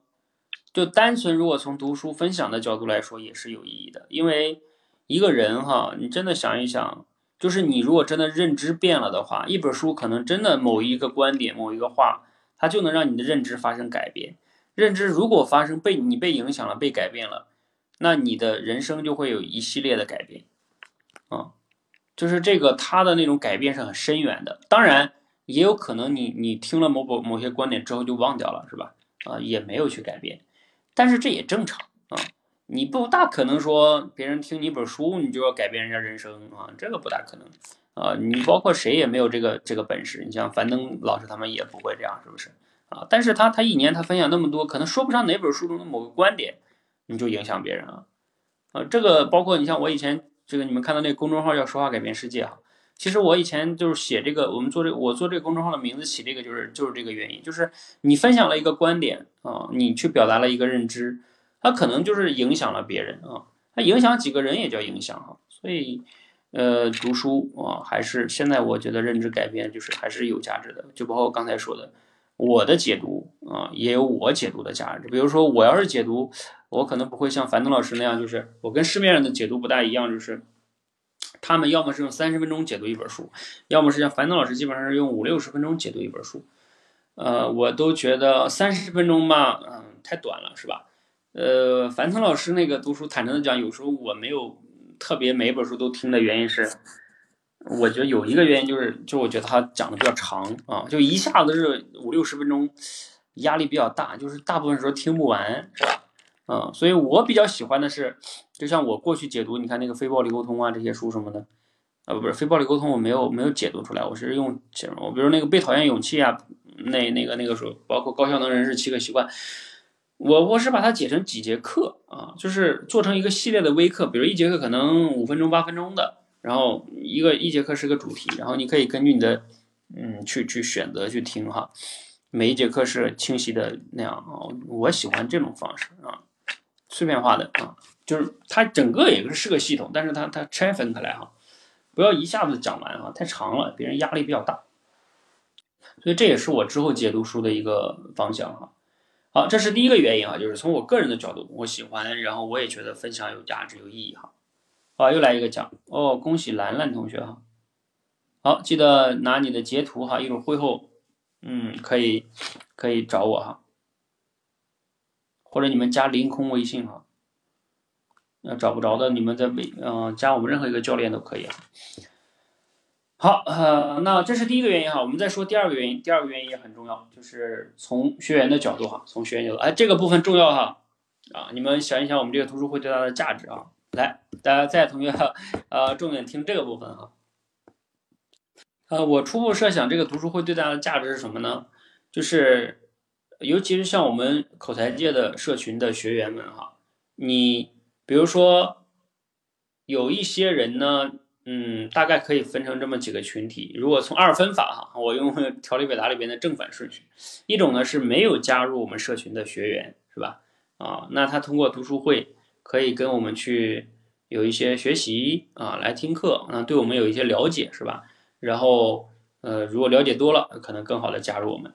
那对于加入我们的一些多维班的学员哈，你多维班你们知道，我们现在是分为三个阶段。比如说第一个阶段的人呢，叫当众表达。好，那当众表达的学员呢，呃，你们这个时候在练脱稿表达能力和自信。这个阶段呢，可能你不需要说我读了书非得要输出啊，嗯，但是这个阶段呢，就是你要解决我刚才说的读书的五个层次中的。呃，第一二个层次，就是你得先或者包括包括第三个层次吧，就是你要先能开始去对读书感兴趣，然后想要去读书，并且也试着开始能读一些书，甚至都能读完了，就是说白了吧，养成一个读书的兴趣和习惯。那你怎么养成呢？啊，比如说呃，我做直播的解读，比如我每周我我预计我都会做这样的直播的解读。啊，以后可能我就直接解读，比如说我今天的一个直播主题就是解读某一本书，啊，那你可能通过我的解读，你就能对这本书比较感兴趣了啊，就跟我们平时听樊登老师他们解读书是一样的哈。那，就这个阶段，你其实除了听我解读，你也可以去听什么其他的那些老师的解读都可以。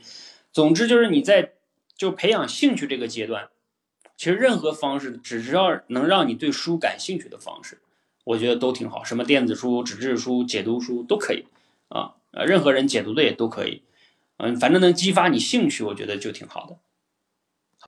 所以，呃，这个对于多维班第一个阶段的学员呢，就是可能你对自己不一定要求非得要能读出来哈，或要讲出来，那你就能能去分享，能能能感兴趣，激发读书的兴趣，养成读书的习惯。就像我之前讲那个，哪怕你每天能读五分钟的，五分钟不难的啊，五分钟，哪怕你比如说电子书，你咱们有时候读了一篇微微信公众号的文章都不止五分钟。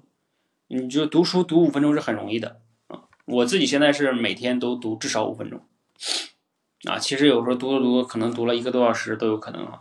啊，读多了没有没关系，但是我不不少于五分钟啊。所以对于当众表达的学员呢，我们不要求你这个阶段非得讲出去啊，要求的是说你可以培养你的兴趣。好，那对第二个阶段的学员呢，来，咱们到了。呃，到了第二阶段同学，呃，有谁到了，比如说精准表达这个阶段啊？来，你们可以打个二啊。来，我说一下，到了到了第二个阶段学员在读书会里边你可以干什么呢？呃，就是这个阶段的学员哈，就是你，因为你比如说你在我们这社群里边，你看你学过什么呢？你学过呃条理表达是吧？条理表达背后就是结构思考，然后嘞，你学过主题升华吧？然后你学过什么？你学过这个类比推理啊、演绎推理啊这些哈。那你看你学的这些东西，你在读书的过程中，你看啊，你只要想读懂一本书的话，这就我刚才对应着我刚才说读书读的第四个阶段叫读懂了啊。你想读懂一本书的话哈，你看你你看这个书啊，它其实就是这样的。我们有时候读不懂一本书，就是因为就是因为我们的这种结构化能力太弱了啊。你看，你你你你要你要学会看这个目录啊，目录有时候它就已经把它的整个的结构已经说得很清楚了。所以我们在读书的时候一定要先看一看目录，这个是我的非常重要的建议哈。呃，看一看目录，你大概就能了解一个作者哈。目录对他来说其实是一个，就是一个非常重要的啊。如果他目录都写的很混乱的话，证明这本书呢，这个作者可能质量就会下降啊。一般好的目录呢，都证明他自己啊想的比较清楚，结构也比较清楚。然后你大概翻完目录呢，你就能知道，就是我们条理表达中的那些东西，它的大概结构是什么，你能了解了啊，了解了。如果你光看目录还不够呢？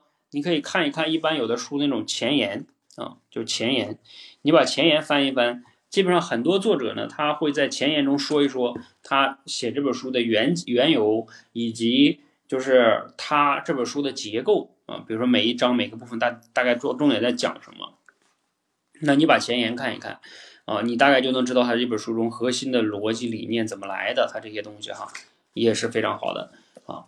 然后等到你具体读到每一章的时候。啊，比如说你像这本书中啊，这个叫《跨越不可能》这本书啊，啊，比如它第一章，你看它第一章部分叫动机，那它肯定都在讲动机嘛，啊，然后这动机，你看它叫解码动机啊，然后这一页一页的，你你去，就是其实就是我们条理表达里边包括结构思考，你看看他是怎么推理出他这个观点，他举了哪些例子，他是不是用了演绎推理啊什么的哈，就是你在读书的时候，你可以试着用我们学的那些东西去看，就是透视这本书啊。你把它看透了，嗯，你就能抓住重点来嘛。要不然我们有人读书就读不出来重点啊，一页一页的翻过去之后，不知道这一页重点是啥，这一章的重点是什么，那你的读书肯定就不好啊。所以你在了这个第二个阶段的时候，精准表达，把我们学那些条理表达，在读书的过程中试着去看它的结构，这个就也能会帮你提升很多你这种结构思考能力哈。就精准表达这里边包括推理的能力。你看作者是怎么推理的啊？这些，那当然了，在这个阶段，如果说你你也能去试着哈，把读书做一些分享啊，就读完了之后写一些读书笔记，又或者说做一些呃音视频的分享，那当然更好喽啊。如果你做不到呢，嗯，也没关系哈。这个阶段最好就是能学会读透书啊，把一章一本书都能读透。那这个是在这一章就结合我们那些学那些条理表达这些。可以相辅相成的哈。好，那对于第三个阶段的学员呢，就是我们的一些 高阶学员哈，你需要输出影响了。你看，我们很多人在第二个阶段，什么条理表达啊、简洁表达啊、精准表达这些都学过了，是不是？那到第三个阶段之后，会面临一个口才中最大的问题，就是什么呢？就是你没有素材啊，你的脑子空空如也。你想讲点什么，你也有结构了，是不是？但是你还是。不知道讲什么，呃，这个就像我们经常做那个类比，叫巧妇难为无米之炊啊。你虽然是一个很好的厨艺，你有很好的厨艺，但是你家的厨房没有东西啊，你怎么做饭啊？所以就像现在很多疫情隔离的地方，对不对？嗯，你你现在这个没有食材啊，采购食材非常难，那你想做出好东西很难。那所以你你这个。读书就是很好的素材啊！你在书中让你有感触的观点，你就可以去分享了嘛。啊，所以这个在输出这个阶段，你比如说我们去做节目啊，做作品啊，做做演讲啊，啊，做直播呀，是吧？你都可以以书为载体去分享，这样的话就能解决了输入和输出呃这么一个闭环，包括能产生影响，因为你靠你自己的独特的思想。大部分人其实不可能有那么多独特的思想的，那书中有啊，是吧？你结合书中的思想，再结合自己，就更容易一些。好，这是第三个阶段的学员呢，就可以去以书为载体去分享了。嗯，好，这样的话跟我们整个训练体系也匹配上，整个读书会就能跟训练体系匹配上。也就是说，你不同的阶段的学员从读书会中都能获取不同的这个价值哈。好，那呃，最后呢，我们做读书会的还有一个呃想法，是从我们社群的角度哈，就是呃也能丰富我们整个的这个体系哈。我今天昨天晚上跟教练团的人说，我说这个读书这件事儿，从练口才的角度来说，是一个绕不过的事儿，就是一个人，如果你真的想有好口才的话，你读书这件事是你绕不过的，你必须得读书啊！你你你要如果养不成读书的习惯的话，呃，就是你要想真正有好口才是不可能的啊！你只能说有个什么呢？基本的表达能力啊！因为你想嘛，你连书都不读，你哪有什么好的思想呢？没有好的思想，怎么可能有好口才呢？就没有可能啊！所以从长远来说，我们社群做这个读书也是，嗯，从口才的角度来说是必然的啊，必然得做。只不过我们能不能做好，什么时候能做好啊？这是我们能力问题哈，嗯。当然，我们希望把它做好哈。好，希望大家共同努力哈，多提建议啊。那大家也可以分享一下哈。好，我们接下来下一个话题呢，就是聊这个，就我们计计划怎么做这个读书会哈。呃，然后大家也可以思考一下哈，你希望的一个就是读书会是什么样？你期待的是什么样的？是你想要的哈。然后大家也可以这个打字给我分享哈，我也可以记下来啊。然后这个呃，我也可以说说白了嘛，我们做读书会就是满足大家的需求嘛，是不是啊？你做任何一个产品都是要满足用户的需求。那比如说你们可以分享一下你喜欢的、你期待的一个读书会是什么样的，然后你可以呃打字啊分享给我记一下，或者之后哈会后你们也可以这个我分享之后你们也可以私信我都可以的啊。呃，我也听取大家的意见，然后结合我们的想法。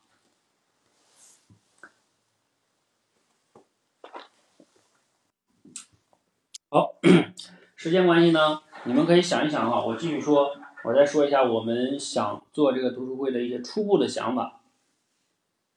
怎么做呢？嗯。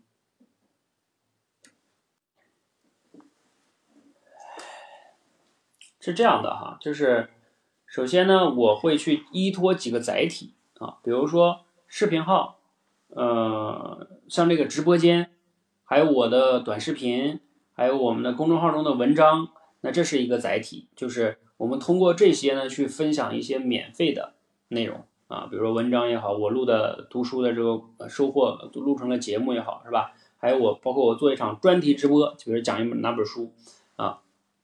包括我组织学员来我的这个视频号直播间连麦分享，这都属于这些，你可以理解为应该多数都是免费的啊啊！别人如果不是我们的这个会员，他也可以来听啊。那你来听，可能你主要是学习啊，就是你在学习，激发你的读书的兴趣。嗯，OK，好，呃，这是免费的啊。当然，你要如果说从商业的角度来说呢，这些免费的内容呢，也是吸引一些潜在的用户，是吧？啊，这个你们也懂的，嗯。好，那免费的，那我们还有什么呢？就是，呃，我还会用一个，你们市面上应该知道哈，一个叫一个软件叫知识星球，在那里边其实是个社群，那里边有很多功能哈，比如说可以提问啊，然后呢，我自己比如说录的课，音视频课啊，比如说我，比如说就举个例子吧，比如说这本书《跨越不可能》啊，那我假如说我想把它解读成，呃，六节微课吧，假如说，其实我之前解读那个什么被讨厌的勇气啊。高效能人士的七个习惯呀，还有什么顺便啊那些哈，我解读了几本书啊。那我可以把那些音频全部放到那个就是我们那个星球里边，那你就可以在你只要加入我们那个星球，你就可以去听那里边的课啊。当然，那星球是按照年啊去付费的哈。按年付费呢，呃也是比较健康的，就是如果你长期认同呢，那就是长期的呃续费在这里哈。好，呃，这个是，就是星球，在星球里边能提问，能去听课，然后呢，星球里还能有打卡，比如说，呃，咱们可以去分享，你在那里也可以分享你读书的一些感受和收获，大家有一个交流碰撞啊，你可以向我提问啊，等等等等哈，所以在那个星球里边有很多的这个一些功能，它可以像一个社区一样啊，嗯，这个是我们会启动一个星球。其实这个星球也不仅仅是读书了，它是我们口才界社群的一个星球的名字。那里边呢，呃，也会分享一些练口才的这些内容啊。因为在我们社群来说，读书也是为了，呃，跟口才有有相形成一个互动哈。好，然后另外呢，就是我读的这些书呢，呃，我我如果去解读了一些书呢，我会把它除了放在星球里边，我也会把它单独放成一些微课。那这个微课可能。定价可能会比较低哈，比如九块九啊，啊，或者说十九块九啊，大概就这样吧啊，可能最多也就二十九块钱啊。然后会解读，把它放成微课。呃，那你们也知道哈，这种微课呢，又是可以去单卖的哈。呃，这个是从呃从这个商业上来说呢，其实还是有价值的吧。就是呃，就是你们如果加入星球呢，那这些课是在星球里可以免费听。然后我把它放出单卖呢，就是别人可以单独去买呀，比如九块九啊，十九块九。呃，这个其实背后的考虑也很简单，就是如果我解读一本书，这种编辑成本就递减嘛。啊，那他，呃，因为我解读完放在那儿，那他感兴趣人去听，他他花一个很少的钱啊，有收获，他对我们那这这部分钱，我们的编辑成本几乎为零，是吧？只要解读完了，啊，这个从商业上来说是非常好的。你看樊登老师他们也是这样哈，嗯，好，这个是运营上哈，啊，然后，啊，还有呢，就是说，呃，比如说多维班的学员中。大家包括这个读书会呢，可能我考虑就基础的哈，就是未来这个星球，我们主要就是说基础的来说，这个星球，呃，也是按年付费吧。这个星球，呃，现在我们定价也是跟三百六十五哈，市面上相当于一天一块钱。但是我们现在推广期呢，呃呃，就是我我预计推广期，因为刚开始嘛，就刚刚起，它一年的话，对于呃其他的学员的话是。呃，我我我就昨天定了一个价哈，叫一一九八吧，嗯，就相当于大概打了个半半折吧，嗯，然后随着我在这里边解读的越来越多，这个价格可能会越来越涨，涨回到三六五啊。然后另外呢，今天在直播间中哈，如果你不是我们多维班的会员啊，你在我们这个直播间中，嗯，那个凌空还在吗？就是那你们加一下凌空的微信吧，嗯，或者可能。啊，在啊，就是凌空，你你要你们不是多维班的学员啊，你们加一下凌空的微信，对，口才界啊，就加这个微信，就是你们在直播间的人哈，一会儿你们截个图啊，就现在吧，你们可以私信他，如果方便，我可以给直播间的学员这个年卡呢，可以再再优惠一个，嗯，我今天优惠我设置这个价格，应该是一百一百五，一百减去五十啊，一百四十八，对，啊，大概其实这个多少钱也都不重要了，主要是给大家。做一个优惠啊，然后另外哈还有多维班的学员，多维班的学员呢是这样哈，因为这个星球呢，嗯，我解释一下，就是我们不是要这个多维班的学员，我不想再赚你们这个钱的啊，因为本来就没多少钱，呃，但是多维班的学员呢需要啊二十五块钱啊付这个就这个星球，因为他去设置那个优惠券的时候，他最大就是不能设置成免费啊，这个是你知道为什么吗？不是我不想，是他那个平台要求你最低得一年，因为它都是以年为周期啊，然后最低你得设置成二十五，啊，不能再低于二十五了。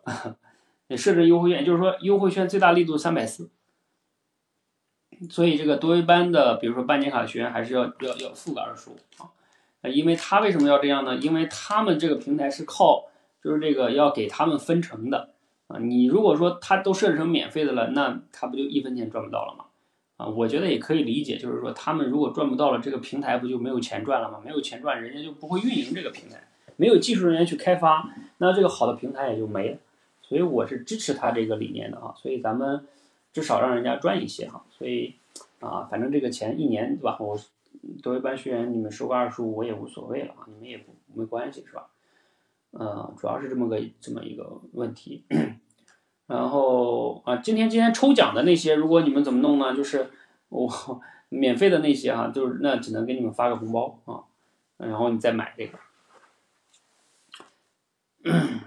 啊，不是不是非多维班学员不是一百四十九哈，一是一百四十九，一百四十八啊，一百四十八跟一百九十八哈，就是我现在是对外推广价是一百一百九十八，然后原价三百六十五，大概是这样。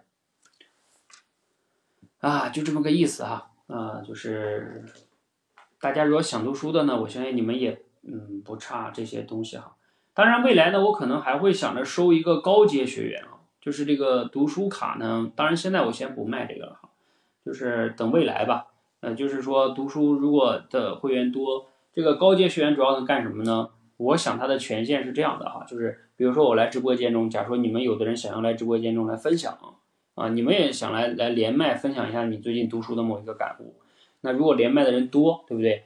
那我这个可能要收一些高阶的学员，包括多维班中也有高阶学员哈，呃，就是那有优先权吧，有优先权。但是现在嗯，我也不卖啊，就是现在可能多维班的学员，嗯。你们想要来讲的话，如果有有名额，你们就来讲 也可以。然后加入这个，对，啊，大概呢，这就是我初步的一个想法。所以总结一下呢，就是接下来做法很简单。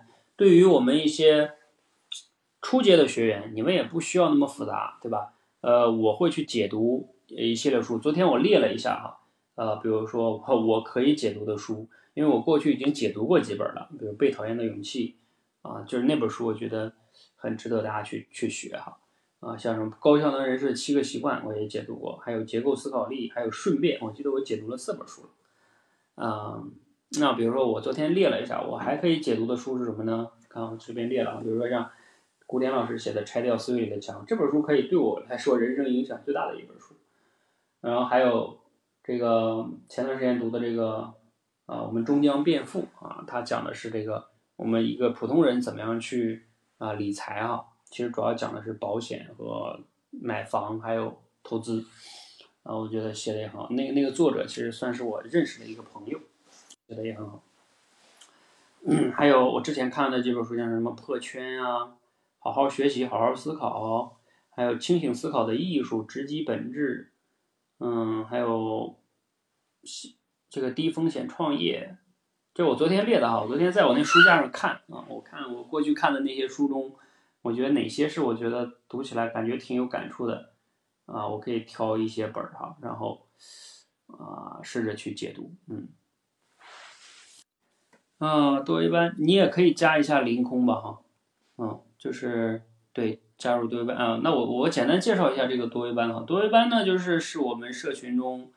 核心的来说，练口才哈，帮陪你刻意练习的，就我们周一到周六每天晚上都有这个直播训练，所以就陪着你们去练。因为你们知道这个口才这个事情啊，如果你不能去脱稿练，不能脱稿表达的话，那你你是不可能有进步的哈。所以这个是多一班，呃，那我也可以放一个图啊，在多一班我们核心的成长路径图呢，这第一个阶段会帮大家去提升当众表达。让你说话先能有自信，不恐惧啊！面对当中的时候是吧？能流畅，有一个脱稿的口脑协调能力。然后第二个阶段就是我刚才说的精准表达，所以它对应着这个读书呢，就是当众表达，你先激发你读书的兴趣和习惯。你一方面练你脱稿表达能力，另外一方面开始输入是吧？啊，这样的话你不就呃能说了，再加上有输入，哎，这是对你的一个非常重要的帮助。然然后你到了精准表达，你已经学了条理表达，还有我们的一些说服力的那些推理嘛。这个时候，我们希望你在读书的过程中呢，能让自己读得懂啊，读得懂啊，结合再加上输出，那你你的这个输入输出的效果，到第三个阶段，像什么演讲啊，啊，包括即兴表达，大家很挑战的这些，都是源自于你的素材太少了啊，所以你能边输入边输出。你你也有观点，也能去影响别人，这样就形成一个闭环，嗯，所以他这样的话，读书会可以跟不同阶段的多维学员去匹配起来啊。好，这就是咱们的一个读书会的初步的想法，嗯，那我大概呢今天讲到这儿就讲完了，然后啊总结一下哈，读书我今天讲了三个话题，读书的七个层次。哈 哈第一个层次呢，嗯，叫不想读啊，就是你身边我估计有很多这样的人，是不是？就他其实是不想读的啊，他觉得读书啊没什么用啊，啊太累了呀，反正我就是不想读，他一本书都不买啊，他也不关注，他也不想读。那第二个阶段是很想读，但是读不完啊，买了一些书放在那儿读不完嗯。第三个阶段是读完了，但是没读懂。第四个阶段叫真的读懂了。啊，你读完一本书，真的把它读薄了，读懂了。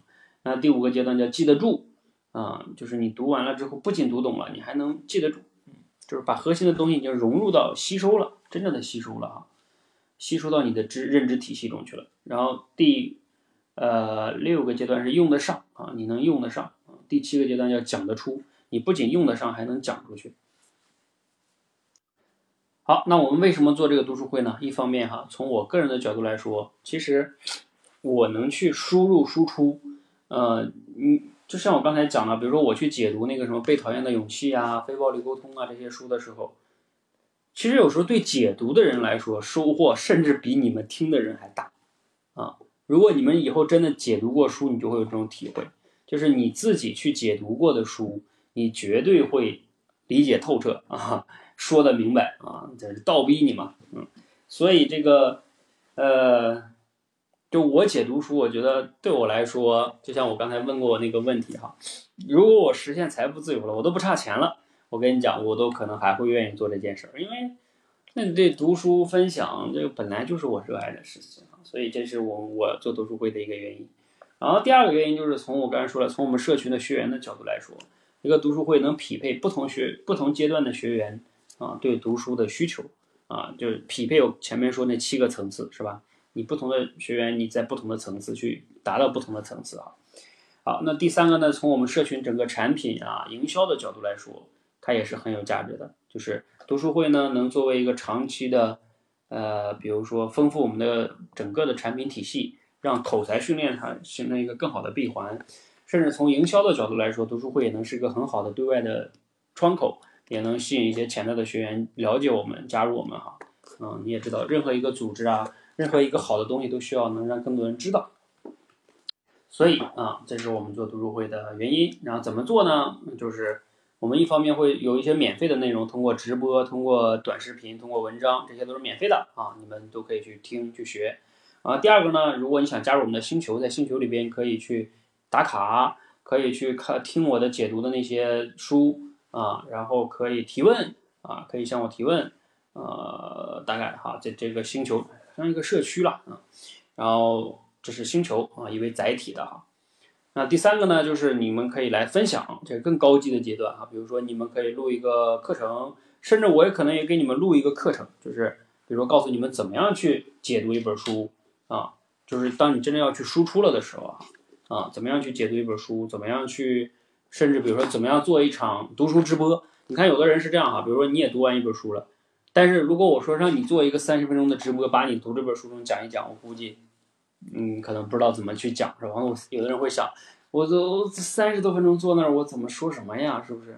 嗯，那那那其实这个也是有套路的。你看那樊登老师坐那儿，他是脱稿的哈，他五坐那儿一讲就讲五六十分钟啊，他都不照稿子，他顶多有时候我看他就是个框架，嗯。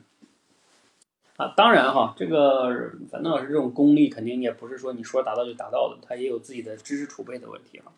但是他是有框架的嘛，他就列了个框架，你照这个框，你看今天我我讲这些框架，哎，我我其实都超时了，我本来说最多一个半小时就把这个说完的，但其实你看后来我就大概又超了十五分钟，这讲起来都收不住的，我想讲短点都没收住，嗯，所以这些呢，如果是这么说吧，你要能把一个读书都能很好的输入输出了，哎呀，你这口才想不好也难了。你们想想是不是？好，呃，然后这个具体的加入读书会，大家可以关注我们这个公众号啊，把我们关注公众号，我们之后呢，就是也会发布出来哈。当然，你们现在如果想加入，就这个加凌空那个微信哈，啊，我们那个优惠券其实我已经做出来了啊，就是那个社群的优惠券啊。今天其实只算一个启动说明会啊，启动说明会，而且是个小范围的简单的说明会。啊，我们之后会慢慢做，慢慢完善。我的理念一般就是，你看我和今天这个销售的链接都没有哈，我不是个直播带货啊，我就是告诉大家我们为什么要做这件事儿。其实是我昨天才把这个思路总弄出来，然后我就上线预告。我一般的做事风格就是，只要我大概想好了这个逻辑，我就开始往前推啊，然后我推的过程中再去完善。我没有那么多完美主义哈，就是，嗯，就边做边完善啊。我一般理念就是这样。你要不然我等到把它整完美了，我也不知道啥时候能整完美。好，那个大家还有没有什么问题？关于这个读书的，关于读书会的，或者关于口才的也可以哈，关于成长的都可以。嗯，好，感谢大家这个很多人陪我们听了这么长时间哈。对呀，一个书你都能读明白，能讲明白，那其实这个，对吧？很多事情对你来说也比较简单。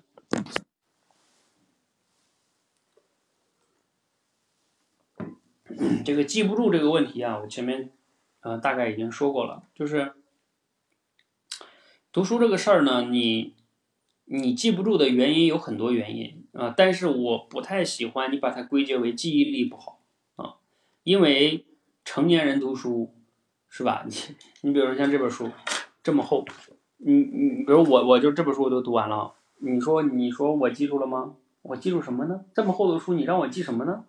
我也不可能去记它呀，我不可能说啊，我得我得我得多背两遍，我把这个背下来，不大可能的啊，不是这么个记法啊。我前面说了，你想记得住的前提是你得读得透啊。那你怎么能读得透呢？那你起码要具备结构思考的能力，就是你要能抓住这个书中的重点啊。然后呢，呃，甚至哈，就是最好是如果有可能的话，你做做思维导图啊。然后你就会更加加深这种理解，呃，如果你更好的记得住呢，你你还要干嘛呢？你你还要去试着去应用啊。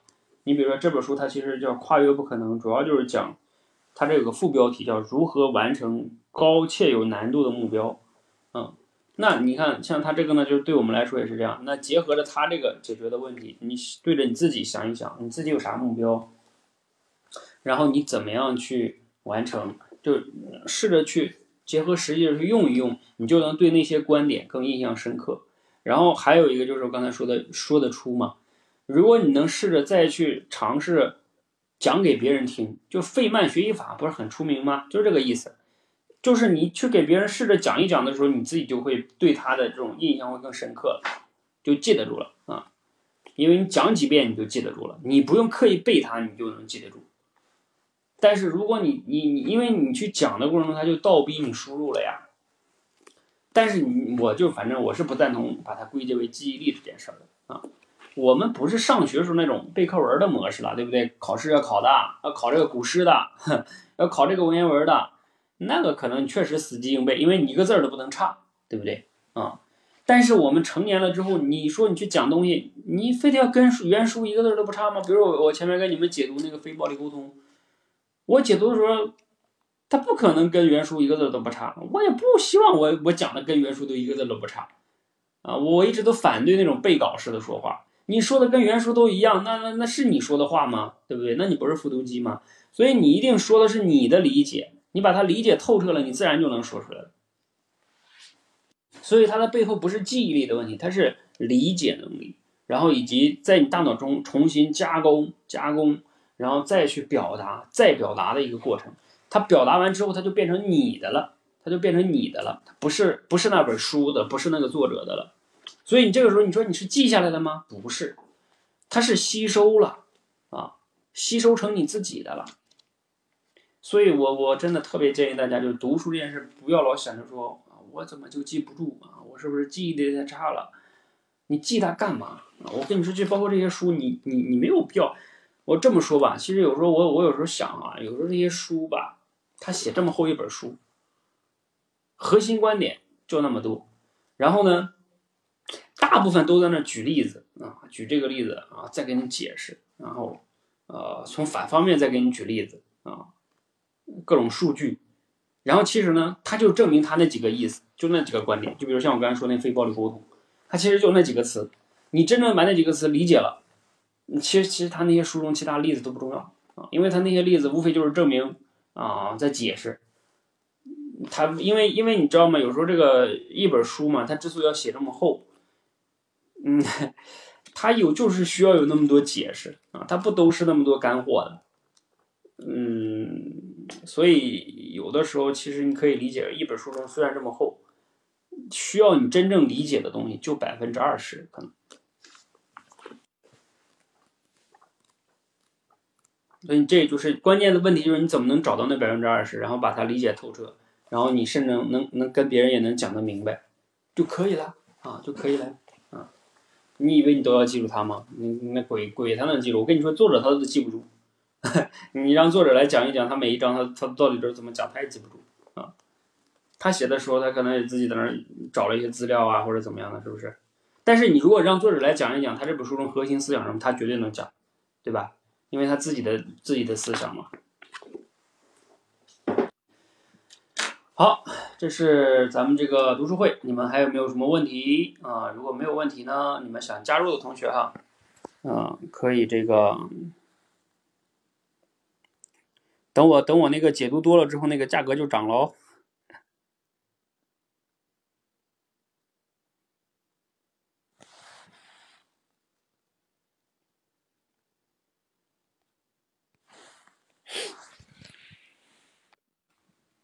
好，那如果没问题呢，咱们今天直播已经很长了哈，咱们就就到这儿了。然后这个大家可以准备加入我们的读书会了，然后啊就开启哈。我最近会把我之前解读的几本书放到那个星球里去。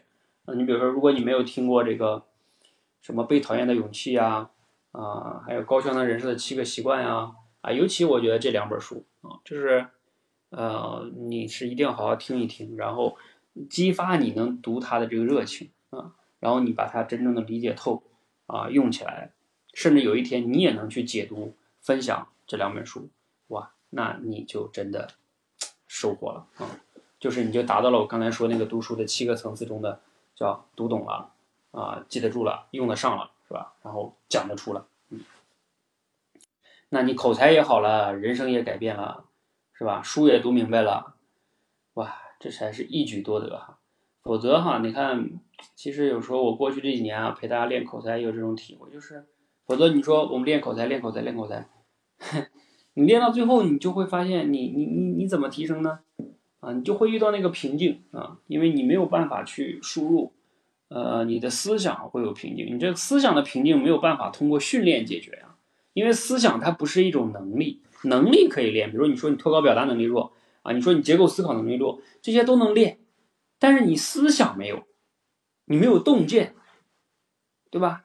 这个怎么怎么练？没办法练，这个只能去自己的输入思考，呃，再加上自己对人生的感悟啊，这些加起来你才会有思想。好，那我们就今天先到这儿，谢谢大家。